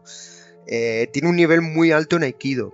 ¿Vale? Entonces, el, tipo de una pelea. Eh, Steven Seagal, su arte marcial es un arte marcial que no es ofensivo. Es un arte marcial, digamos, defensivo totalmente. El, Aikido es un arte fluido. Aunque él ha aprendido algún otro arte marcial para complementar. Entonces, Steven Seagal es el tío que el típico persona que tú le vas a coger o golpear y antes de golpearle estás en el suelo o sin un brazo. Me explico a tal. Y Jeff Spaceman, su arte marcial es más contundente. Eh, de los tres, uf, es complicado. Esto, no, esto, es, un videojuego complicado, pero yo votaría entre Seagal y Spinman. Eh, y más casi por Seagal por, el tema, por el tipo de arte marcial que hace. No es un arte marcial, insisto, ofensivo lo que él hace. Él hace Aikido, que es muy defensivo y Aikido se basa principalmente, le llaman el arte fluido. es, imaginaos la imagen de la ola, ¿no? De una ola del mar. Entonces, el fundador de, este arte marcial lo que se basaba es en fluir. En, yo te voy a coger, según te voy a coger, estás volando. No usa, usan tu fuerza para contrarrestar. Y entonces, eh, y Steven Seagal tiene un nivel muy, muy alto y reconocido. Independientemente, insisto, de que ha mezclado con algunos arte marcial más para sus películas y que con los años yo no sé qué droga toma, que se hace un poco. pero bueno. Bueno, ahí lo tenemos, ¿no? todavía tenemos al, de Steven, ¿no? Que, yo creo que algún día hará, alguna cosita, ¿no? Ahí, yo creo para de cara a los fans, ¿no? Que por lo menos, mira, que se dejará ver en alguna que otra producción o algo, yo qué sé. Yo, todavía tengo esa esperanza, ¿no? Su cine en B. De todas formas, una cosa que recomiendo a todo el mundo, no sé si la habéis visto, es la serie que desarrolló, que hacía como de policía, que estaba como un policía escrito. Joder, pues hay un capítulo como anécdota que es que estuve riéndome, yo creo, todavía sigo riéndome, que está, él acompañaba a unos agentes de un pueblo, ¿no? De un condado. Y detienen a unos que estaban fumando crack, no sé, crack o un porro, bueno, algo así.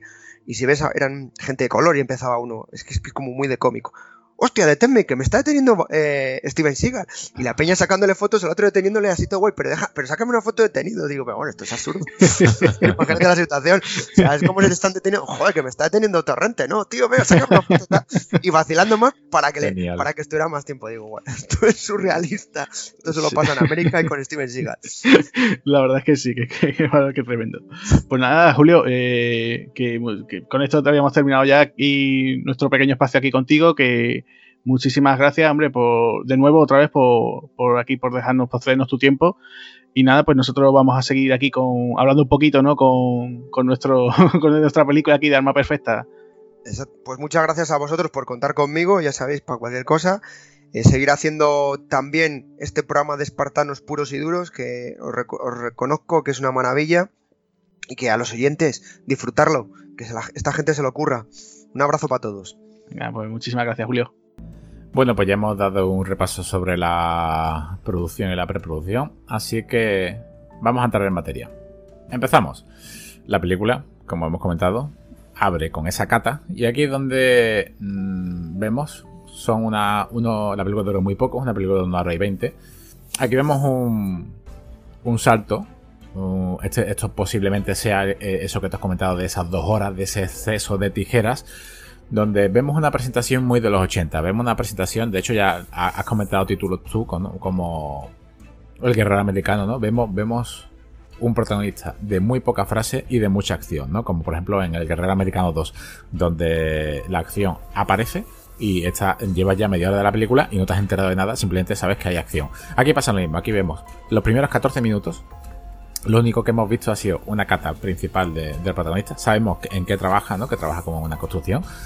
Y lo que estamos viendo es su pasado. Su pasado como simplemente por una disputa absurda, ¿no? Por su padre, lo, al final apunta a través de un amigo, ¿no? Eh, un amigo de toda la familia a que haga Kempo. En este, aquí es donde vemos el, ese problema de, digamos, de continuidad. ¿Por qué? Porque después de esos flashbacks que vemos este, como Jeff Spinman es, joven, ya como vemos en esa universidad, como patea ¿no? a, un jugador de, rugby, aquí simplemente vemos como si fuese casi un capítulo del equipo A del coche fantástico de estas series de, personas que buscaban ayuda típica de los 80, donde simplemente con una llamada de teléfono ve que alguien está en problemas y decide coger su coche y recorrerse eh, muchos y muchos kilómetros. Sí, no, pero la verdad es que no se parece a ti porque cuando él está con esos flashbacks, ¿no? Además vemos su coche que además lleva un Mustang, ¿eh? No, no, lleva un coche, no, lleva su Ford Mustang ahí, todo chulo el tío eh, empieza a recordar que lo que te decía, ¿no? Eso que él empieza a poner caritas, ¿no? Como está recordando y pone caritas, ¿no? De, ay, estoy contento. Me acuerdo que el momento. ¿Qué te parece? O sea, a mí me parece. Eh, es tremendo lo, del hermano, ¿no? Porque en realidad esa pelea, o sea, cuando él le pega la paliza al chaval este del jugador del equipo de fútbol, le pega una paliza, pero por culpa del hermano. El hermano es, o sea, lo peor. O sea, yo cuando lo vi, digo yo, pero si al que tienes que mandar fuera es al pequeño, no a, no a este, hombre. Si Jeff si es un santo, Adam, que además me hizo mucha gracia porque, claro, ellos se llaman Sanders de apellido. al principio, cuando lo escuché, escuché mal y pensé que era Sandler. Y claro, como su hermano se llama Adam, y digo, no me puedo creer, su hermano es Adam Sandler. no, no, es Adam, Sanders.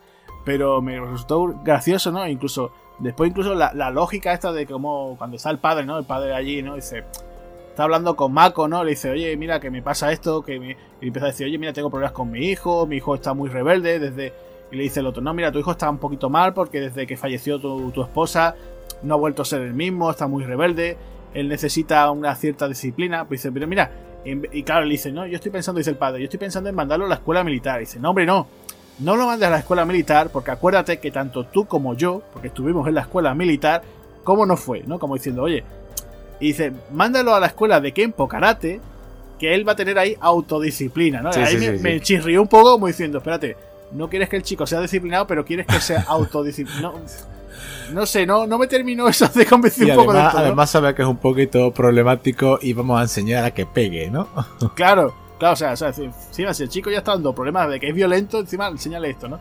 Y claro, pero aún así, bueno, digamos que el chaval lo endereza.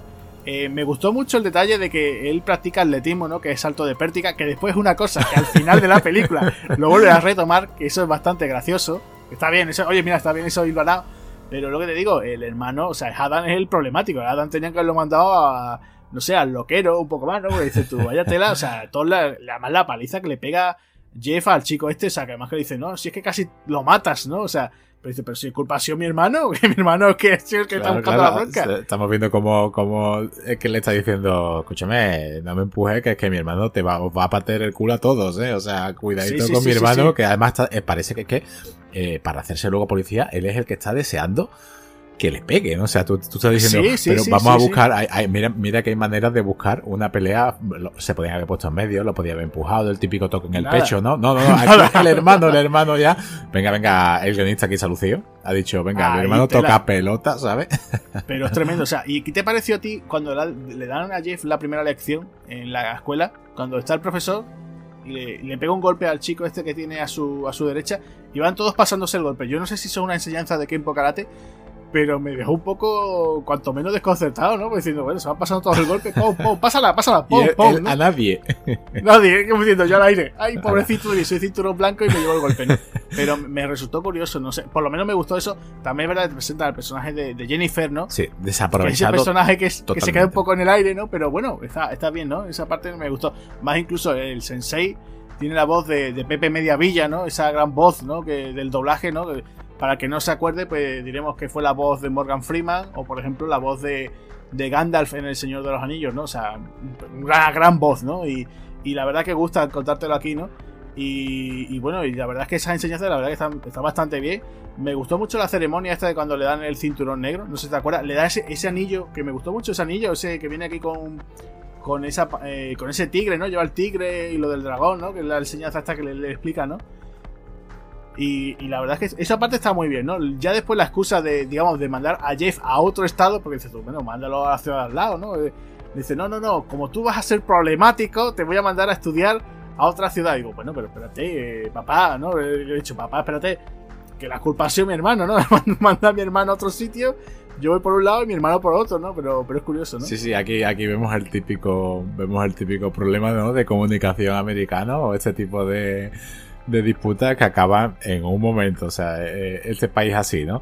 Eh, seguidamente de, esta cena, ya vemos, eh, ya he comentado antes lo de como si fuese un capítulo de los 80 o de los 90. Aquí vemos otro, otro entre comillas, recurso que se usaba, que hoy en día ya no se usa, pero que si miramos atrás y al pasado, miramos un poquito y, y pensamos, nos damos cuenta como esto que, esto que pasa a continuación es la base. O sea, tú vas a hacer un guion en los 80 o casi o a, o a principios del 90. Vamos a dejarlo hasta, hasta el final. perdón, hasta mediados de los 90.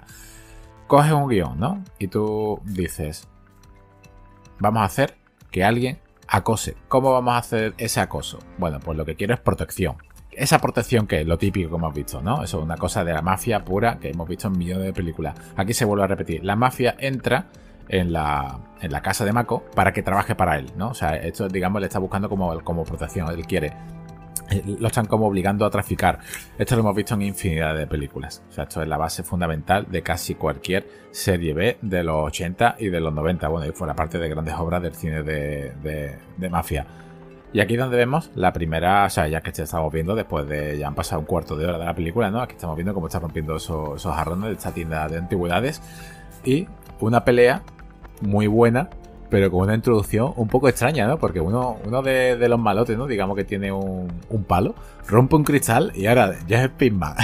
Agarra el, el palo y el malo sale volando por la ventana con todos los, los cristales, ¿no? De, de azuquita. Sí, no, la verdad es que es muy gracioso porque, Y llega, pero es que cuando ¿no? llega dice, ¿qué pasa aquí? claro, él llega, o sea, como estábamos diciendo, ¿no? O sea, no vamos a retomarnos al principio, ¿no? Vemos a Jeff que está haciendo su cata y de golpe porrazo coge el teléfono. Dice, hay que recordar que estamos hablando del año 90, 91, perdón.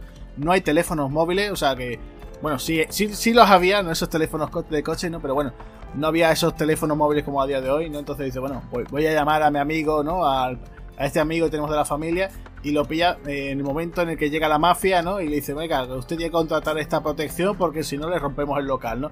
Y claro, pues dices tú, bueno, venga, pues voy para allá, voy a echar una mano y pillo en el momento en que están esos mafiosos, se pone en medio de la pelea y además lo que me gusta, lo que tú dices, ¿no? Ese detalle de que aparece uno de los malos con un palo, él se, lo quita y inmediatamente le rompen el palo por la mitad, él sonríe, que además es muy bueno, o sea, ese momento, él se sonríe como diciendo, ¿verdad tú la que te voy a dar ya con dos palos? la que se va a llevar, y además que se va lo más grande, ¿no? O sea, y vemos aquí ya eh, lo que es el Kempo, ¿no? O sea, aquí vemos como de un golpe, además incluso el profesor, ¿no? Ese sensei que él tiene, eh, te lo va diciendo, ¿no? Dice, tú cuando bloqueas no solamente bloqueas, bloqueas y golpeas con ese bloqueo. Eh, cuando vas a hacer tal cosa, haces esto y pegas, ¿no? Entonces, te está demostrando un poquito lo que estamos viendo, ¿no? Esas enseñanzas que, que se inventó este hombre, ¿no? Ed Parker, ¿no? Con este Kempo.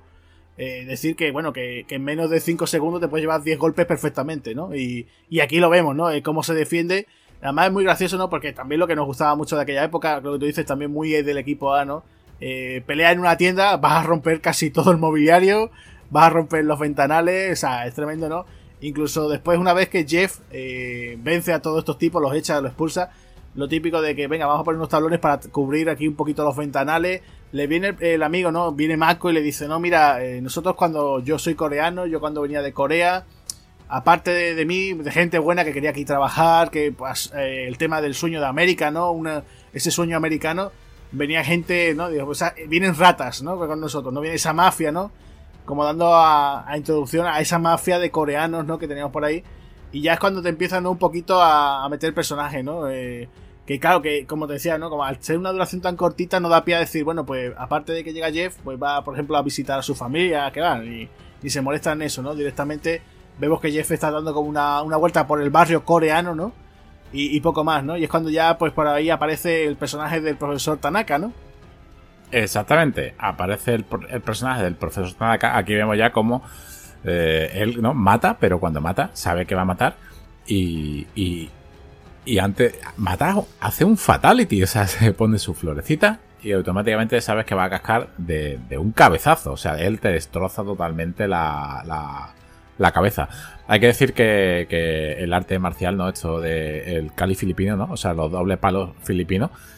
Este hombre, lo estamos viendo, es un, entre comillas, un error, ¿no? lo que te has dicho, él cuando parte ese palo largo se ríe, porque con el cali filipino, tal como empieza a repartir, debería haber tenido mucho más protagonismo a lo largo de la película, porque los coge aquí y casi, casi al final. O sea, yo le hubiese dado mucho, mucho más protagonismo a, este tipo de, defensa personal. Porque date cuenta que, es una máquina. O sea, lo vemos cuando lo vemos, incluso lo vemos destrozar un sofá, que tú dices, madre mía, lo que está haciendo. ¿no? O sea, es que, te coge y te. además, no, solamente lo hemos visto en esta película, ¿no? Hemos visto en muchas películas este arte marcial. Eh, pero es que Jeff Pickman, que por algo, ¿no? Es, el arma, es el arma perfecta. Respecto a este grandote, mm, no habla, no dice nada, no, dice absolutamente bueno, nada. Chapurrea algo, se supone que dice algo coreano o algo, ¿no? no sí, chapurrea, sí, chapurrea para, además, ¿para qué traducirlo, no? Ya no merece la pena traducirlo, si lo que están vendiendo es la, eh, la visibilidad del personaje, ¿no? Sí, es lo, lo, que te digo, es el típico malo muy de James Bond, ¿no? De esos clásicos, ¿no? De James Bond el típico, además, me gusta, como te decía, tú dices, ¿no? Ese fatality, ¿no? Ese como, ¿cómo acabo con mis víctimas, no? Llevo yo mi flor en el ojal, mato a la víctima y le dejo la flor, ¿no? O sea, su firma, ¿no? Que está muy bien, ese aspecto me gusta mucho, ¿no? Y después, bueno, vemos, vemos que el personaje de Jeff intenta atraparlo, ¿no? Porque pasa por allí de nuevo por la tienda de, de Mako. Y ya es el detonante, ¿no? De, bueno, toda la acción se va a poner en marcha. Aparece por allí, que ahora nos, enteramos, que eso me sorprendió mucho cuando yo vi la, la película por primera vez, ¿no? El hermano el hermano de Jeff, Adam, pues se convierte, sigue la tradición familiar porque su padre era policía, se convierte también en policía, que además es gracioso porque este es de los primeros papeles así que tiene, en este caso en el doblaje, Luis Posada, ¿no? Luis Posada que es la voz de, Johnny Depp o, de Jim Carrey, pues lo tenemos aquí, muy jovencito, ¿no? También, o sea, eh, poniendo voces. Y, es curioso, ¿no? Te encuentras aquí con ese personaje, ¿no? Del detective Adam Sanders, ¿no? Que yo confundí que era Adam Sandler, ¿no? Y la verdad es que es curioso, ¿no? Porque dice, ah, mira, que mi hermano está aquí, hombre. Ah, pues mira, eh, vamos a preguntarle, ¿no? Es curioso, ¿no? Esa relación que tiene, ¿no? Porque hay momentitos que tiene ahí un poquito body movie, ¿no? También, que parece que pero no llega a ser lo del todo, ¿no? O sea, no sé qué te pareció a ti eso, se podría haber sacado un poquito más de partido, ¿no? Sí, se podría haber sacado un poquito más de partido y un poquito más de, tijera, porque aquí el, señor Adam Sanders, ¿no? O Sanders, eh, el peladito telita. O sea, estamos hablando, vale, es el año 91, pero el peluquero es para darle un Oscar. O sea, estamos viendo como, imaginaros por un momento, el pelado de, de He-Man, ¿no? de este He-Man de los 80. pues aquí, o sea, que estamos viendo, pero es que lo tiene tan perfectamente cepillado que tú estás diciendo, pero esto que es lo que es, Dios mío, o sea, pero, por este actor, ¿cómo es posible que llegue a, salir así en la en, televisión? Sí que parece, parece un, un, casco de pelo, o sea, totalmente enlacado, totalmente eh, casi, ¿no? Rozando ya lo, lo, artificial con su corte totalmente definido, incluso por detrás del pelo. Es que cuando sale este actor, a mí lo único que se me es, mirar el pelo por detrás porque parece como si tuviese hasta, hasta una redecilla. Sí, la verdad es que el tema de estilismo es muy de la época.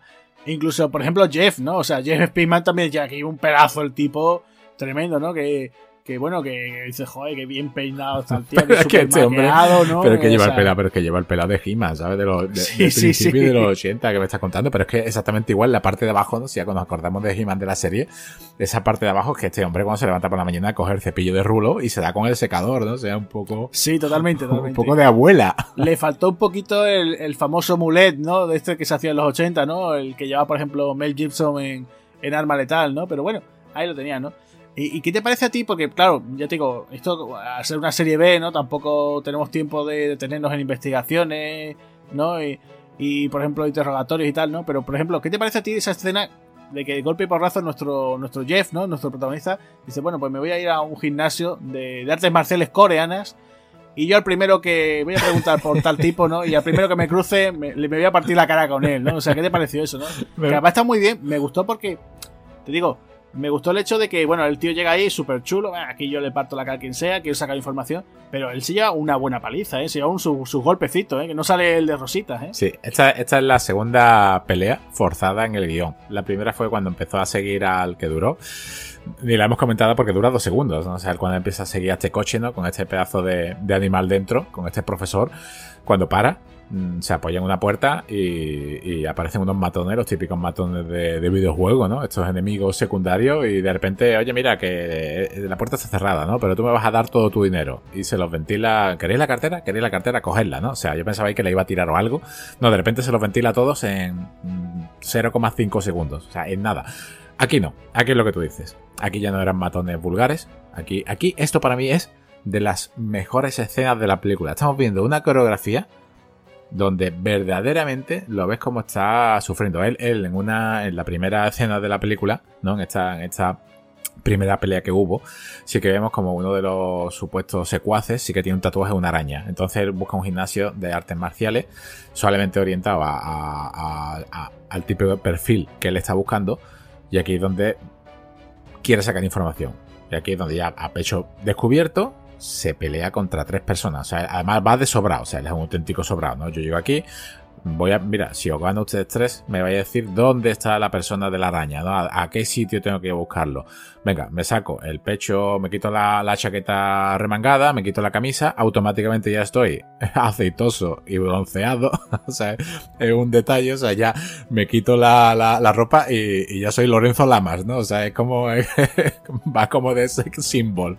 Y tú dices, bueno, pues vale, me lo creo. Pero claro, ahora viene el momento de las hostias y aquí ya, fuera parte de, de esto típico cliché de, los 80 es donde vemos una pelea muy, muy, muy real, donde los golpes al aire pues no se notan, ¿eh? O sea, aquí, aquí se, han, se han dado lo suyo, ¿eh? O sea, esta escena está bastante bien conseguida y recibe, vamos, que le, da la cara eh, con moratones, ¿eh? Sí, además que, mira, un detalle que me gusta también cuando él llega al gimnasio, además de esos gimnasios que vas en montacargas. Si te das cuenta, ese típico montacargas también muy típico de estas películas de los 80, y llega allí, todo el mundo pasando de él, nadie quiere saber nada. Además que me sorprendió porque dice, estoy buscando a no sé quién. Digo, pregunta de recepción, ¿no? Se ve que por ahí un mostrador o algo, ¿no? Pero no, él llega allí, busca a estos tres tipos, y lo que tú dices, ¿no? Se, se venga, vamos a pelear y tal. Están estos tres tipos ahí como estirando y tal. Y lo que tú dices, ya él sale ahí con su pecho ya untado en aceite, ¿no? Ahí además con su, su buena mata de pelo, o sea, eh, nada, nada metrosexual, ¿no? O sea, estamos hablando de los años 90, ¿no? A día de hoy veríamos al protagonista pues con su pecho ahí depilado y todo bien y tal. Nada, nada, nada. Aquí date cuenta que, que, que él en, su casa, ¿no? Otro dato, ¿no? Del principio, cuando hace deporte y es un poco guarrete, ¿no? Porque está haciendo las catas estas, igualmente todo sudado, aceitoso. ¿Y qué es lo que hace? En vez de irse a la ducha, ¿no? Pues lo hace a lo Top Gun lo hace a la Tom Cruise directamente, igual que Tom Cruise en Top Gun, todo sudadito después de, de jugar al, al, voleibol, se va a, ligar sin ducharse. Pues aquí este hombre al principio igual se pone un albornoz. Uy, qué fresquito, venga. Sí, sí, pues aquí nada, aquí es normal, que estamos viendo como, como a pecho descubierto y ya, ya estoy aceitoso, ¿no? claro, y además lo que, bueno, ya entrando en el tema marcial, eh, lo que me gusta mucho es eso que, hemos comentado, que no es la típica película, o sea, la típica pelea en la cual pues, él hace dos golpes y se quita a, a estos tipos de medios rápidamente. No, no, aquí se unos buenos palos. O sea, la verdad es que eh, me sorprendió mucho porque dices tú, jope, eh, se está la película empezando y ya se está llevando él una buena somanta de palos. Y, la verdad es que te va demostrando él un poquito, ¿no? Como dice, oye, pues mira, que no son los típicos matones que, acabas de, partirle la cara hace un momento, ¿no? Un par de golpes, ¿no? Además, incluso eh, aquí juega un poquito con el Kempo, también hace alguna que otra patada así un poquito más acrobática, ¿no? Si te das cuenta la forma de cómo él da las patadas, ¿no? Que, que no son las típicas patadas así más tipo Van ¿no? Que son un poquito más espectaculares, ¿no? Él da alguna que otra patada voladora, pero como en plan, bueno, venga, la doy, pero asegurándome, ¿no? No voy a hacerlo para lucirme, ¿no? Y la verdad que en ese aspecto me gustó, ¿no? Y de aquí la verdad es que, que están bastante bien llevada esta pelea y nos mandan después a, a otro sitio, ¿no? Un sitio que que es el de Crockpick, ¿no? Eh, como la, madriguera de los cocodrilos, ¿no? Que digamos que es uno de esos sitios también muy chungos, ¿no? No sé a ti qué te parece, porque la verdad que yo me esperaba como una especie como discote mega discoteca enorme, ¿no? Y después es verdad que sí que hay neones, ¿no? Los típicos neones todavía de ochenteros, o sea, la música, el, como te decía antes, ¿no? Aquí aparece mm, de forma no acreditada al león, ¿no? Pero me esperaba algo un poquito más grande, ¿no? Es verdad que sí, que estamos ante una serie B, pero me esperaba algo con un poquito, un escenario un poquito más, más llamativo, ¿no? Sí, eh, ahora mismo eh, estoy viendo al león. Digamos que le, lo coge, eh, lo que sale es muy, muy, muy poco. Le mete un soblamocos en la cara y, cae al suelo. O sea, el actor ese siempre que va a salir recibe. ¿Sabes lo que pasa, Cusin? Que discoteca con una persona entrando, todo el mundo mirándolo, hoy en día suena a John Wick. ¿Vale? Entonces eso es un, eso es un error que no se puede comparar. aquí no podemos decir es John Wick, ¿no? O, esto no, esto, esto bebe más de, de otro tipo de cine de los 80. Aquí es él contra lo que hay dentro, ¿no? Mm, es como Chun Norrie entrando en una tasca, ¿no? Como va Spencer y Telen Hill entrando en, en, en, un salón y se está liando parda. Aquí es lo mismo, lo que pasa es que es una escena muy, muy corta eh, es muy buena, porque todas las escenas de Jeff Pinkman, o sea, eso del arma perfecta es normal que se lo, que se lo, que se lo llame, o sea, porque es que lo es, o sea, él, eh, también es cierto, esas patadas que dice, no es Van ¿no? Es otro tipo de arte marcial. No, es el full conta ni ese kickboxer que, que hace, ni esa modalidad de karate que hace Van Damme. Pero aquí sí vemos cómo, cómo, se lo, cómo se lo va quitando del medio uno a uno hasta llegar casi a su objetivo. Y aquí es donde veo un segundo error de continuidad de los dos que hay, ¿vale? O sea, el, principio es esa especie de, de, cosa que faltó, esa llamada de teléfono que no sabemos por qué, pero venga, sé que has colgado, ya voy a buscarte. Aquí vemos otro error de continuidad que posiblemente lo haya hecho en, en la sala de montaje de las tijeras. Después de cargársela a todos, con todo lo que ha recibido este hombre, de un simple botellazo, bueno, un simple, es un botellazo, ¿no? Que le parten en la cabeza, eh, aparece el profesor, le intenta, como digamos, hacer ya su, su, fatality, ¿no? Le intenta meter ese cabezazo o, te da sensación de que eso y le dice, no, no, dejadlo fuera. Ya está, dejadlo fuera. No, faltaría una escena simplemente no hace falta explicarte cómo ha llegado, no hace falta nada, ¿no? Aquí es donde dije yo, lo van a sacar por la puerta atrás, lo van a tirar y va a venir Jennifer a rescatarlo y a curarlo, ¿no? Por ejemplo, ¿no? Me faltó, me faltó más. O sea, después de esta, de esta pelea que es corta, intensa, pero buena, me faltó un poco más, ¿no? Por eso veo que aquí en, la sala de montaje han cortado más de la cuenta y se han cargado un poquito lo que es la, la continuidad. Pero en general, en líneas generales, me parece, me parece correcto. Sí, es que es eso, es que la sensación es algo que decía. Para empezar, el escenario, ¿no? Además que va a un club específico como un plan para, para gente chunga, pero más como un club coreano, ¿no? Hasta lo dicen, ¿no? Es un club, eh, solamente va gente coreana allí. Y claro, pues imagínate, entra ahí un, un americanito, ¿no? Ahí todo en plan, venga, aquí llego yo, tan tan chulo y tal, ¿no? Y claro, pues tiene esa pelea que ya te digo, que yo no sé por qué, no, o sea, con lo, como, como te decía, tenemos a, Al León por ahí, ¿por qué no lo pones para que destaque, no? Porque además te digo, es que era un actor que destacaba físicamente, tú lo veías como hemos dicho en otras ocasiones, en otras películas, tú veías a ese hombre asiático con, con su melena, con su, con su perillita, su calva y tal, oye, pues te luce, ¿no? La gente te dice, ay, mira, si este hombre, ¿no? Eh, pues te iba a lucir, ¿no? No sé por qué Mark Design, no sé si por, no sé por qué razón, no, no querían acreditarlo, yo qué sé, pero bueno. Sí, es que date, cuenta, Agustín, perdona, en el programa que, que, yo creo que la mayor pelea que ha tenido al León es el programa que tratamos de Rapid Fire contra Brandon Lee. O sea, y era un semi-boss. O sea, no, no, no, ni siquiera el final boss. Aquí, ya que eh, no tienes un casting de que sabe verdaderamente pelear, son unos artistas marciales, haber hecho aquí, ¿no? Que se hubiese ido toda la discoteca entera con unos tiros, con lo que tú quieras, y haber hecho entre unas luces de neón, ¿no? Como está perfectamente la imitación, incluso te podías haber hecho una pedazo de, de escenación encima de la barra, ¿no? A, simplemente hostia, incluso con un plano cenital. O sea, son ideas que vienen y que se van, que verdaderamente no sabemos ni si esta película, eso poquito que sale de San León, tampoco sabemos si la han cortado con las tijeras, pero te da la sensación de que había mucho recorte. Sí, ha habido, ha habido recortes, ¿no? Y lo que tú dices, ya cuando entra aquí el profesor Tanaka, eh, después tenemos ese corte después cuando es el funeral de Mako, ¿no? El personaje de Mako, que aparece por ahí, que además te lo, intentan como colar, ¿no? Aparece por ahí el personaje de James Wong, que es el malo, y te lo dicen, no, mira, yo conocí a este hombre, que tal, que no sé qué, patapín, patapán, como intentando engañarlo a él, ¿no? Eh, dice, no, vete a buscar a tal personaje, ¿no? Además que le engañan, ¿no? Vete a buscar a tal que ese seguro que ha tenido que ver con la muerte, ¿no? Y después otra, digamos, el pequeño girito, ¿no? El pequeño giro argumental, ¿no? Que, nos encontramos aquí, ¿no? Sí, un giro argumental que sobra. O sea, verdaderamente este, este giro argumental sobra. Le podían haber dado... Eh, se lo podían haber enfocado de otra manera. No sé qué han intentado hacer aquí, porque este giro argumental, si hubiese llegado hasta el final de la película, te lo crees. Pero es que el giro dura dos minutos. O sea, ese es el problema que tiene, es que el giro no dura absolutamente nada, ¿no? Y aquí ya vemos como como él intenta con su hermano, ¿no? Detener a, este, a el gran, ¿no? Al, profesor y lo consigue, o sea, consigue tener a profesor donde vemos como con una con un arma de descarga eléctrica no es suficiente para él, ¿no? O sea, en ese momento digo, madre mía, si es que no le hace efecto ni, ni... Nada, nada, es imparable. Nada, nada.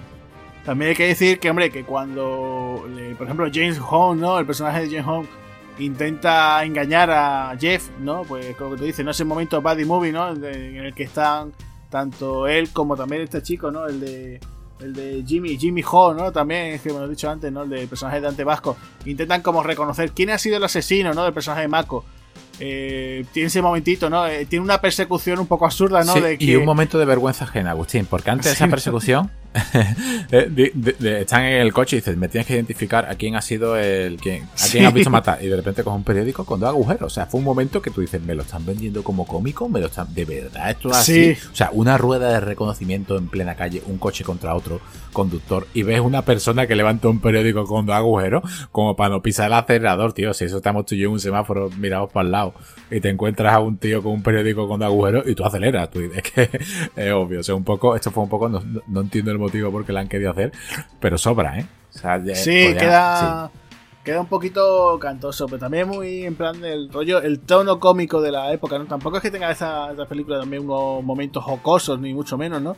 Pero bueno, se supone que ese poquito momentos de humor ha recaído en el personaje de Dante Vasco, ¿no?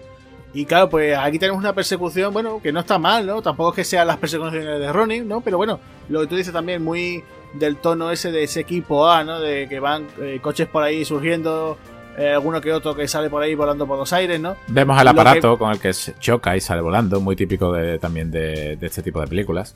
Claro, también, también, por ejemplo, el caso de que a mí, lo que más me cantó de la persecución es que eh, no sean ellos capaces de alcanzar una limusina, ¿no? O sea, joder, que qué malos son, ¿no? Que, que creas que no, hombre, una limusina es un coche bastante grande para la hora de maniobrar y tal, que, que ellos sean capaces, que van con sus coches de supuestamente policía, que están modificados y tratados para ese tipo de historia. Pero bueno, no está mal. Después también incluso la sobrada, ¿no? De que después de tener ese accidente que tienen con la limusina, cae encima otro coche encima de, de la limusina y, el, profesor Tanaka, como es tan fuerte, tan cacha, es capaz de desplazarlo, ¿no? Y sale de allí tan tranquilo que tú dices, ¿no? Que para poder acabar con él, o por lo menos parar los pies, el, el hermano, ¿no? Adam tiene que utilizar un fusil de estos eléctricos de 50.000 voltios para, para poder tenerlo. Y aún así, eh, después su vida es súper de coña, ¿no? Porque eh, fíjate que lo vemos en, un coche patrulla, va de estas con estas pantalla con esas rejas. Y de golpe y porrazo, ¿no? Están hablando, ¿no? Adam y el otro policía. Oye, pues, ¿cómo está el tiempo? No, sí, no está mal, no sé qué. Oye, chaval, no, has hecho mal. ¿Cuánto tiempo llevas? No, yo seis meses aquí patrullando y tal. No, bueno. Y, pero es que ahí no sé si te das cuenta, pero esos son momentos que para aquellos que están viendo la película, darle la pausa y rebobina. Eh, que da, el profesor Tanaka da como un golpetazo allí y... Pero es que dices tú, bueno, pero es que, ¿dónde está la reja? Parece que ha desaparecido, ¿no? O sea, la campana que hay de protección, ¿no? del detenido y los policías eh, eh, desaparece por completo, ¿no? O sea, parece como una coña, ¿no? Pero bueno. Además también hay otro, hay otro error porque el hermano comenta y dice, llamada a un médico, ¿no? Y no hay médicos. Lo normal hubiese sido que se lo hubieran llevado. Fíjate tú, ¿no? Simplemente con que se lo hubieran llevado en una ambulancia. En la ambulancia intenten poner un sedante o algo y vean que no hace nada. Y ahora que, que, huya de la ambulancia. O sea, se nos viene a la cabeza muchas películas como. Y muchos recursos para, para verse largado. Pero bueno, deciden hacerlo de esa manera también. Es una, es una forma de quitarse el medio ya al hermano pesado, ¿no? Para que no vaya a esa gran traca final. Y aquí donde ya vemos como. Como ya es Pitman, no tiene más remedio ya que ir a por, el malo porque está a punto de abandonar la, la, ciudad, ¿no? O sea, automáticamente después del último cargamento de droga se va a ir. ¿Qué es lo que hace?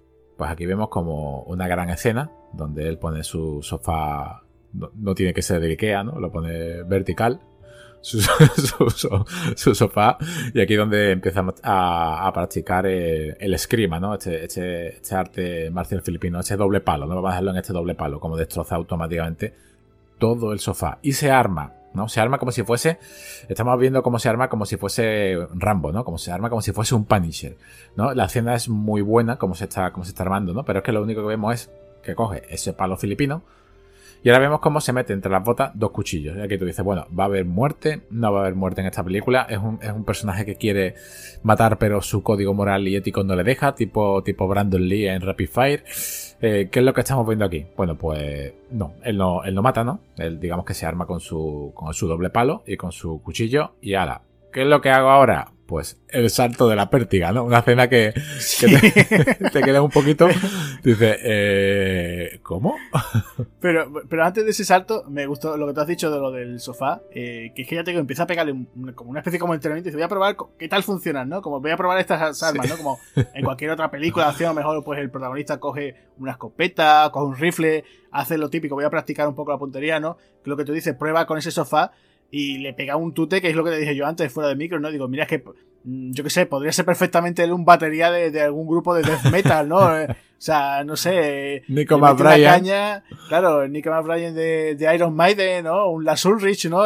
digo, yo es que sería la envidia, digo, yo es que, digo, no sé si Jeff Speedman le gustará el rock, pero, pero la verdad que tendría bastante futuro sin batería, la verdad que me quedó. Oye, sí, sí, Fue un momento tremendo, ¿no? Batería, batería filipino. Exacto, y volviendo al tema del salto, es genial cuando él salta, hace ese salto de pértiga y le dice, ¡ay, lo he conseguido! Y viene un segurata, un guardia de seguridad, ¿qué pasa? Y le pega un tortazo, ¿no? Y, además que como se queda con los dos jueces, ¡eh, qué loco! Y de hecho, chaval, enhorabuena, tío. Dice, preséntate a las Olimpiadas o algo así, porque fue tremendo, ¿no? Es un momento bastante, es de los pocos momentitos graciosos que tiene, ¿no? Jeff aquí. Y, es tremendo, ¿no? Muy gracioso. Dice, ¡Eh, ¡que lo he conseguido! ¡Ay! Y otro, ¡choca esos cinco chicos! ¡Ay! Exactamente. Aquí, este, después de este, de este momento, que hoy en día sería de risa, esto tiene del 91, pero esto tiene de los 80, esto es así. Hay que verlo con, esos ojos, ¿no?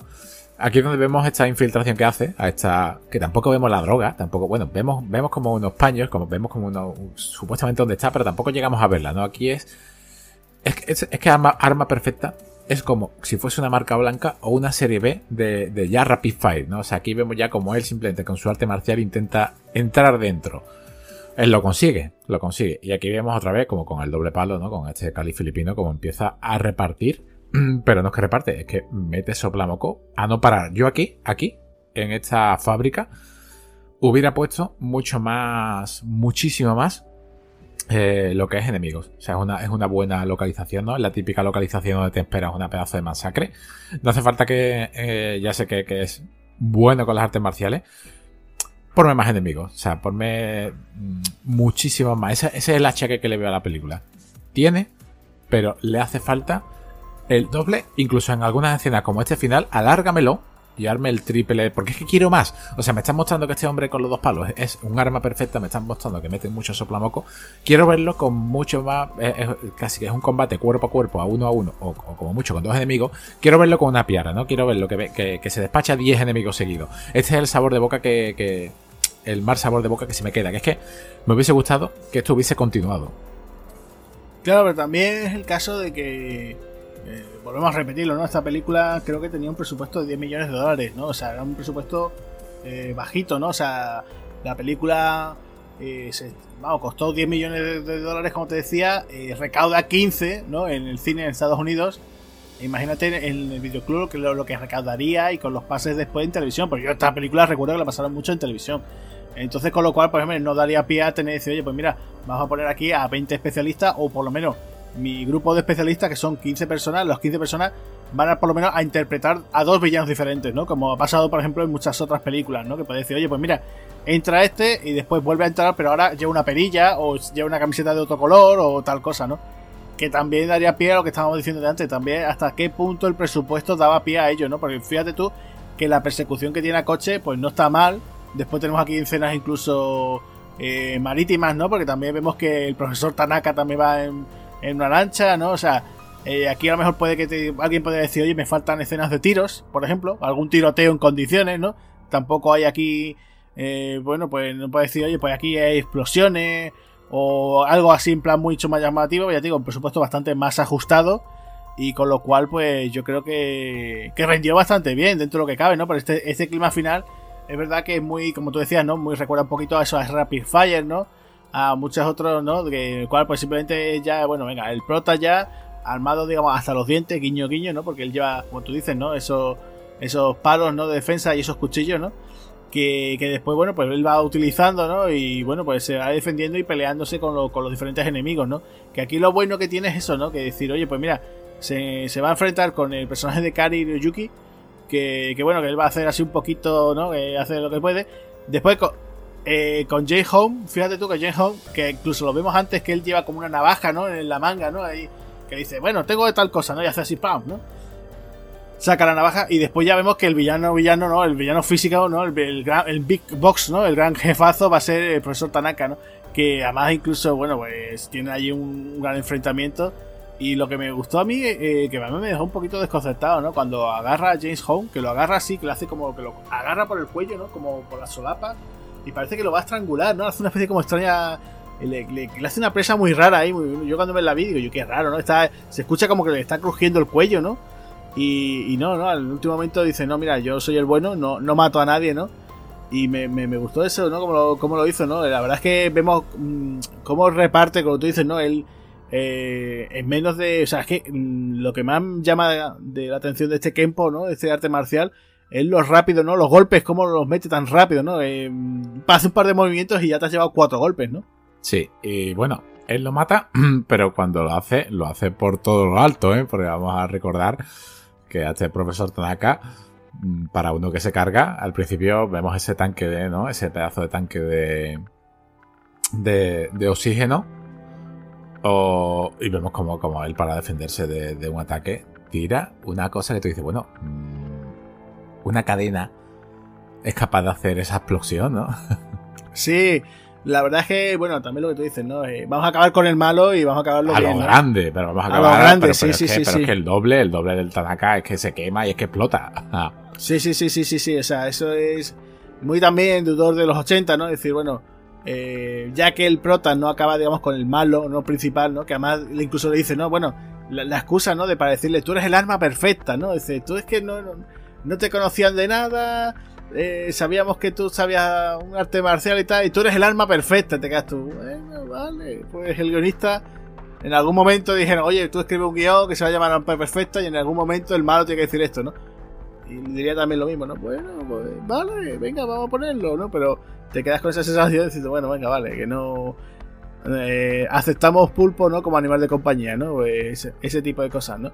Pero sí lo que tú dices, ese final, ese enfrentamiento, que además me gustó mucho porque es consecuente, ¿no? O sea, tú, imagínate, ¿no? O sea, Eh, Jeff, estamos hablando de que es un tipo de metro ochenta y tanto. El profesor Tanaka, si no llega a los dos metros, poco, le falta poco. Eh, saca por lo menos 20 o 30 kilos como, como poco, ¿no? De diferencia de peso. Como mínimo. Y, vemos que él siempre se va. O sea, los golpes que le da son. O sea, el tío piensa bien porque dice tú, ¿qué es lo más débil que tiene este hombre? Pues son las articulaciones, me voy a sus piernas, ¿no? Le está continuamente lanzándole golpes a sus.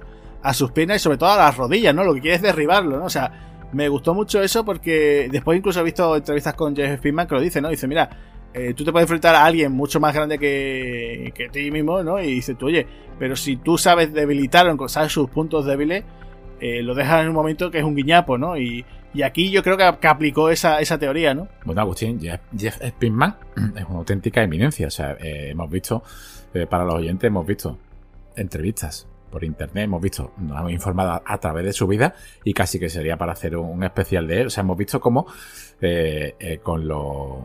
poniendo las manos en forma de garra, ¿no? Ah, uniendo lo que es los dedos a la palma de la mano, es capaz de... Tú dices, bueno, ¿cómo va a pegar así una persona? Dice que sí, que sí, que él con, con, con las falanges es la manera de meterte un puñetazo en el cuello. Y tú dices, madre mía, ya es pisma, pero es que no me extraña que sea la, arma perfecta. Y luego te explica, ¿no? En, clase de defensa personal, te está explicando incluso como con los dedos, ¿no? Atacas a los ojos. O sea, te deja, te parece un poco como Tarantino en Kill Bill, ¿no? O sea, sabe verdaderamente lo que está haciendo. Y aquí, pues claro, aquí va contra las articulaciones, lo que quiere es derribarlo para que ni se, para que ni se levante.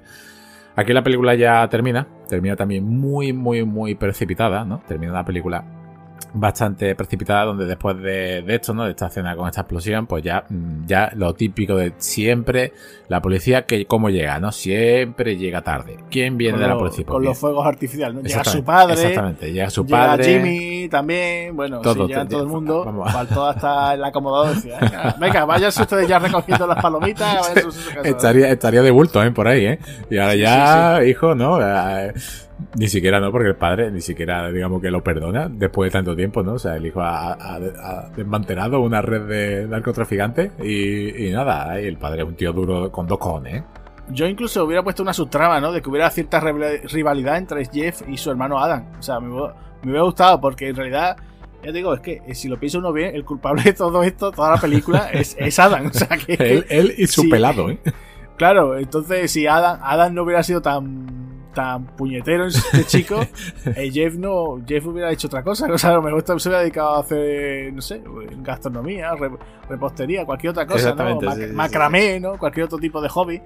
Pero bueno, es curioso, ¿no? Y después el final, ¿no? El final final, ¿no? Que es que vemos a Jeff entrando otra vez en su escuela de, de Kempo y viene Jennifer, y bueno, le abre las puertas, está ahí su su sensei que sigue igual, que está igual, que no, no ha envejecido este hombre y le dice, venga, para, adentro, pasa, ¿no? Y, y tan tranquilo. Que además es curioso porque eh, el detallito, este me gustó mucho, el detalle del anillo, cuando él le dan el anillo, cuando se saca el cinturón negro, que es después la lección esa que le explica él, ¿no? El su sensei, ¿no? Dice, mira, tú ahora eres, un tigre, lo que pasa que eres un tío muy violento, muy eficaz en la lucha, pero para ciertas cosas, pero no tienes cabeza, ¿no? Cuando tengas, digamos, cierta cabeza, sepas eh, cómo actuar en ciertos eh, momentos y tal, vas a ser un dragón, ¿no? Entonces tú dices, bueno, no, ahora, ahora ser un tigre, ¿no? ahora eres un hombre, ¿no? Eh, entonces, esas enseñanzas, ¿no? Eso rápido que se, se le marca, yo creo que, bueno, es la parte final, ¿no? Yo casi que esperaba un diálogo, ¿no? Diciendo, bueno, ya eres un dragón, ya digamos que puedes ser un profesor, ¿no? Para, para estos chavales y tal.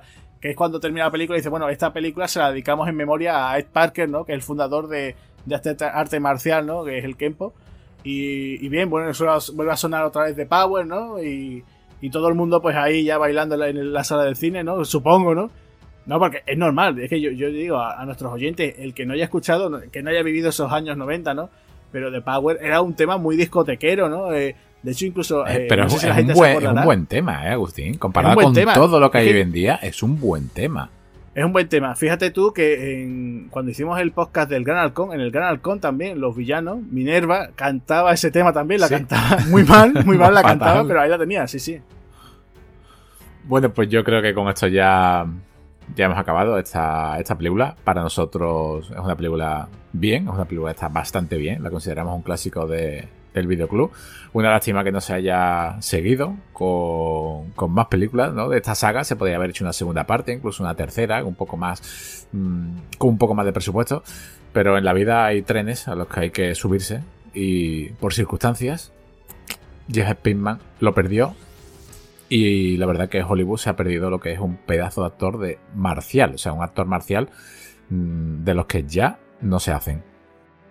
Pues sí, la verdad es que incluso invitamos aquí a nuestros oyentes que, bueno, que si buscáis por YouTube o por internet en general, ¿no? Eh, cualquier cosa relacionada con Jeff Speedman, la verdad es que sí, que os vais a encontrar cosas bastante interesantes de este hombre, ¿eh? Y investigar sobre su vida, la verdad es que, es muy interesante. Y además, incluso en lo, en lo personal, su lucha contra el cáncer, la verdad, que es esas cosas de envidiable de quitarse el sombrero. Sí, sí, sí, la verdad que es un auténtico ídolo y, vamos, sí, ojalá viniese, ¿no? Otra vez a España y si tuviésemos suerte en Sevilla, porque la verdad queríamos a, verlo sin duda. Pues sí, sí, sí, la verdad es que sí, que sería algo interesante de ver. Bueno, pues ya Agustín, con esto terminamos y a ver en qué próxima nos metemos. Pues sí, ya nos encontraremos en alguna sangrienta y violenta aventura, ¿no? O, todo lo contrario, ¿no? A ver qué tal. Yo, como siempre, bueno, pues deciros, ¿no? Nuestro, digamos, disclaimer de siempre, ¿no? Eh, si os ha gustado este podcast, pues podéis pulsar el botón de me gusta. ¿Qué os ha parecido este podcast? Pues ya sabéis, comentarios en, aquí en, en iBox, ¿no? Eh, recordaros también que estamos también en Spotify con nuestros podcasts. También nos encontramos en redes sociales, eh, Twitter, Facebook. También nos encontramos en Instagram. Y por último, pues nuestra página web eh, www.espartanosdelcine.com. Pues aquí se despide Javier Hernández y nos vemos en la próxima. Y yo por aquí, Agustín Lara, pues nada, nos vemos en la siguiente. Adiós.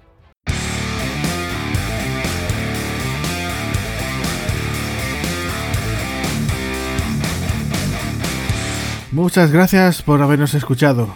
Si queréis oír más podcasts de Espartanos del Cine, recordad que estamos en nuestro canal de Spotify. También podéis seguirnos a través de las redes sociales, Facebook, Twitter e Instagram. Además, tenemos nuestra página web www.espartanosdelcine.com. Un saludo amigos.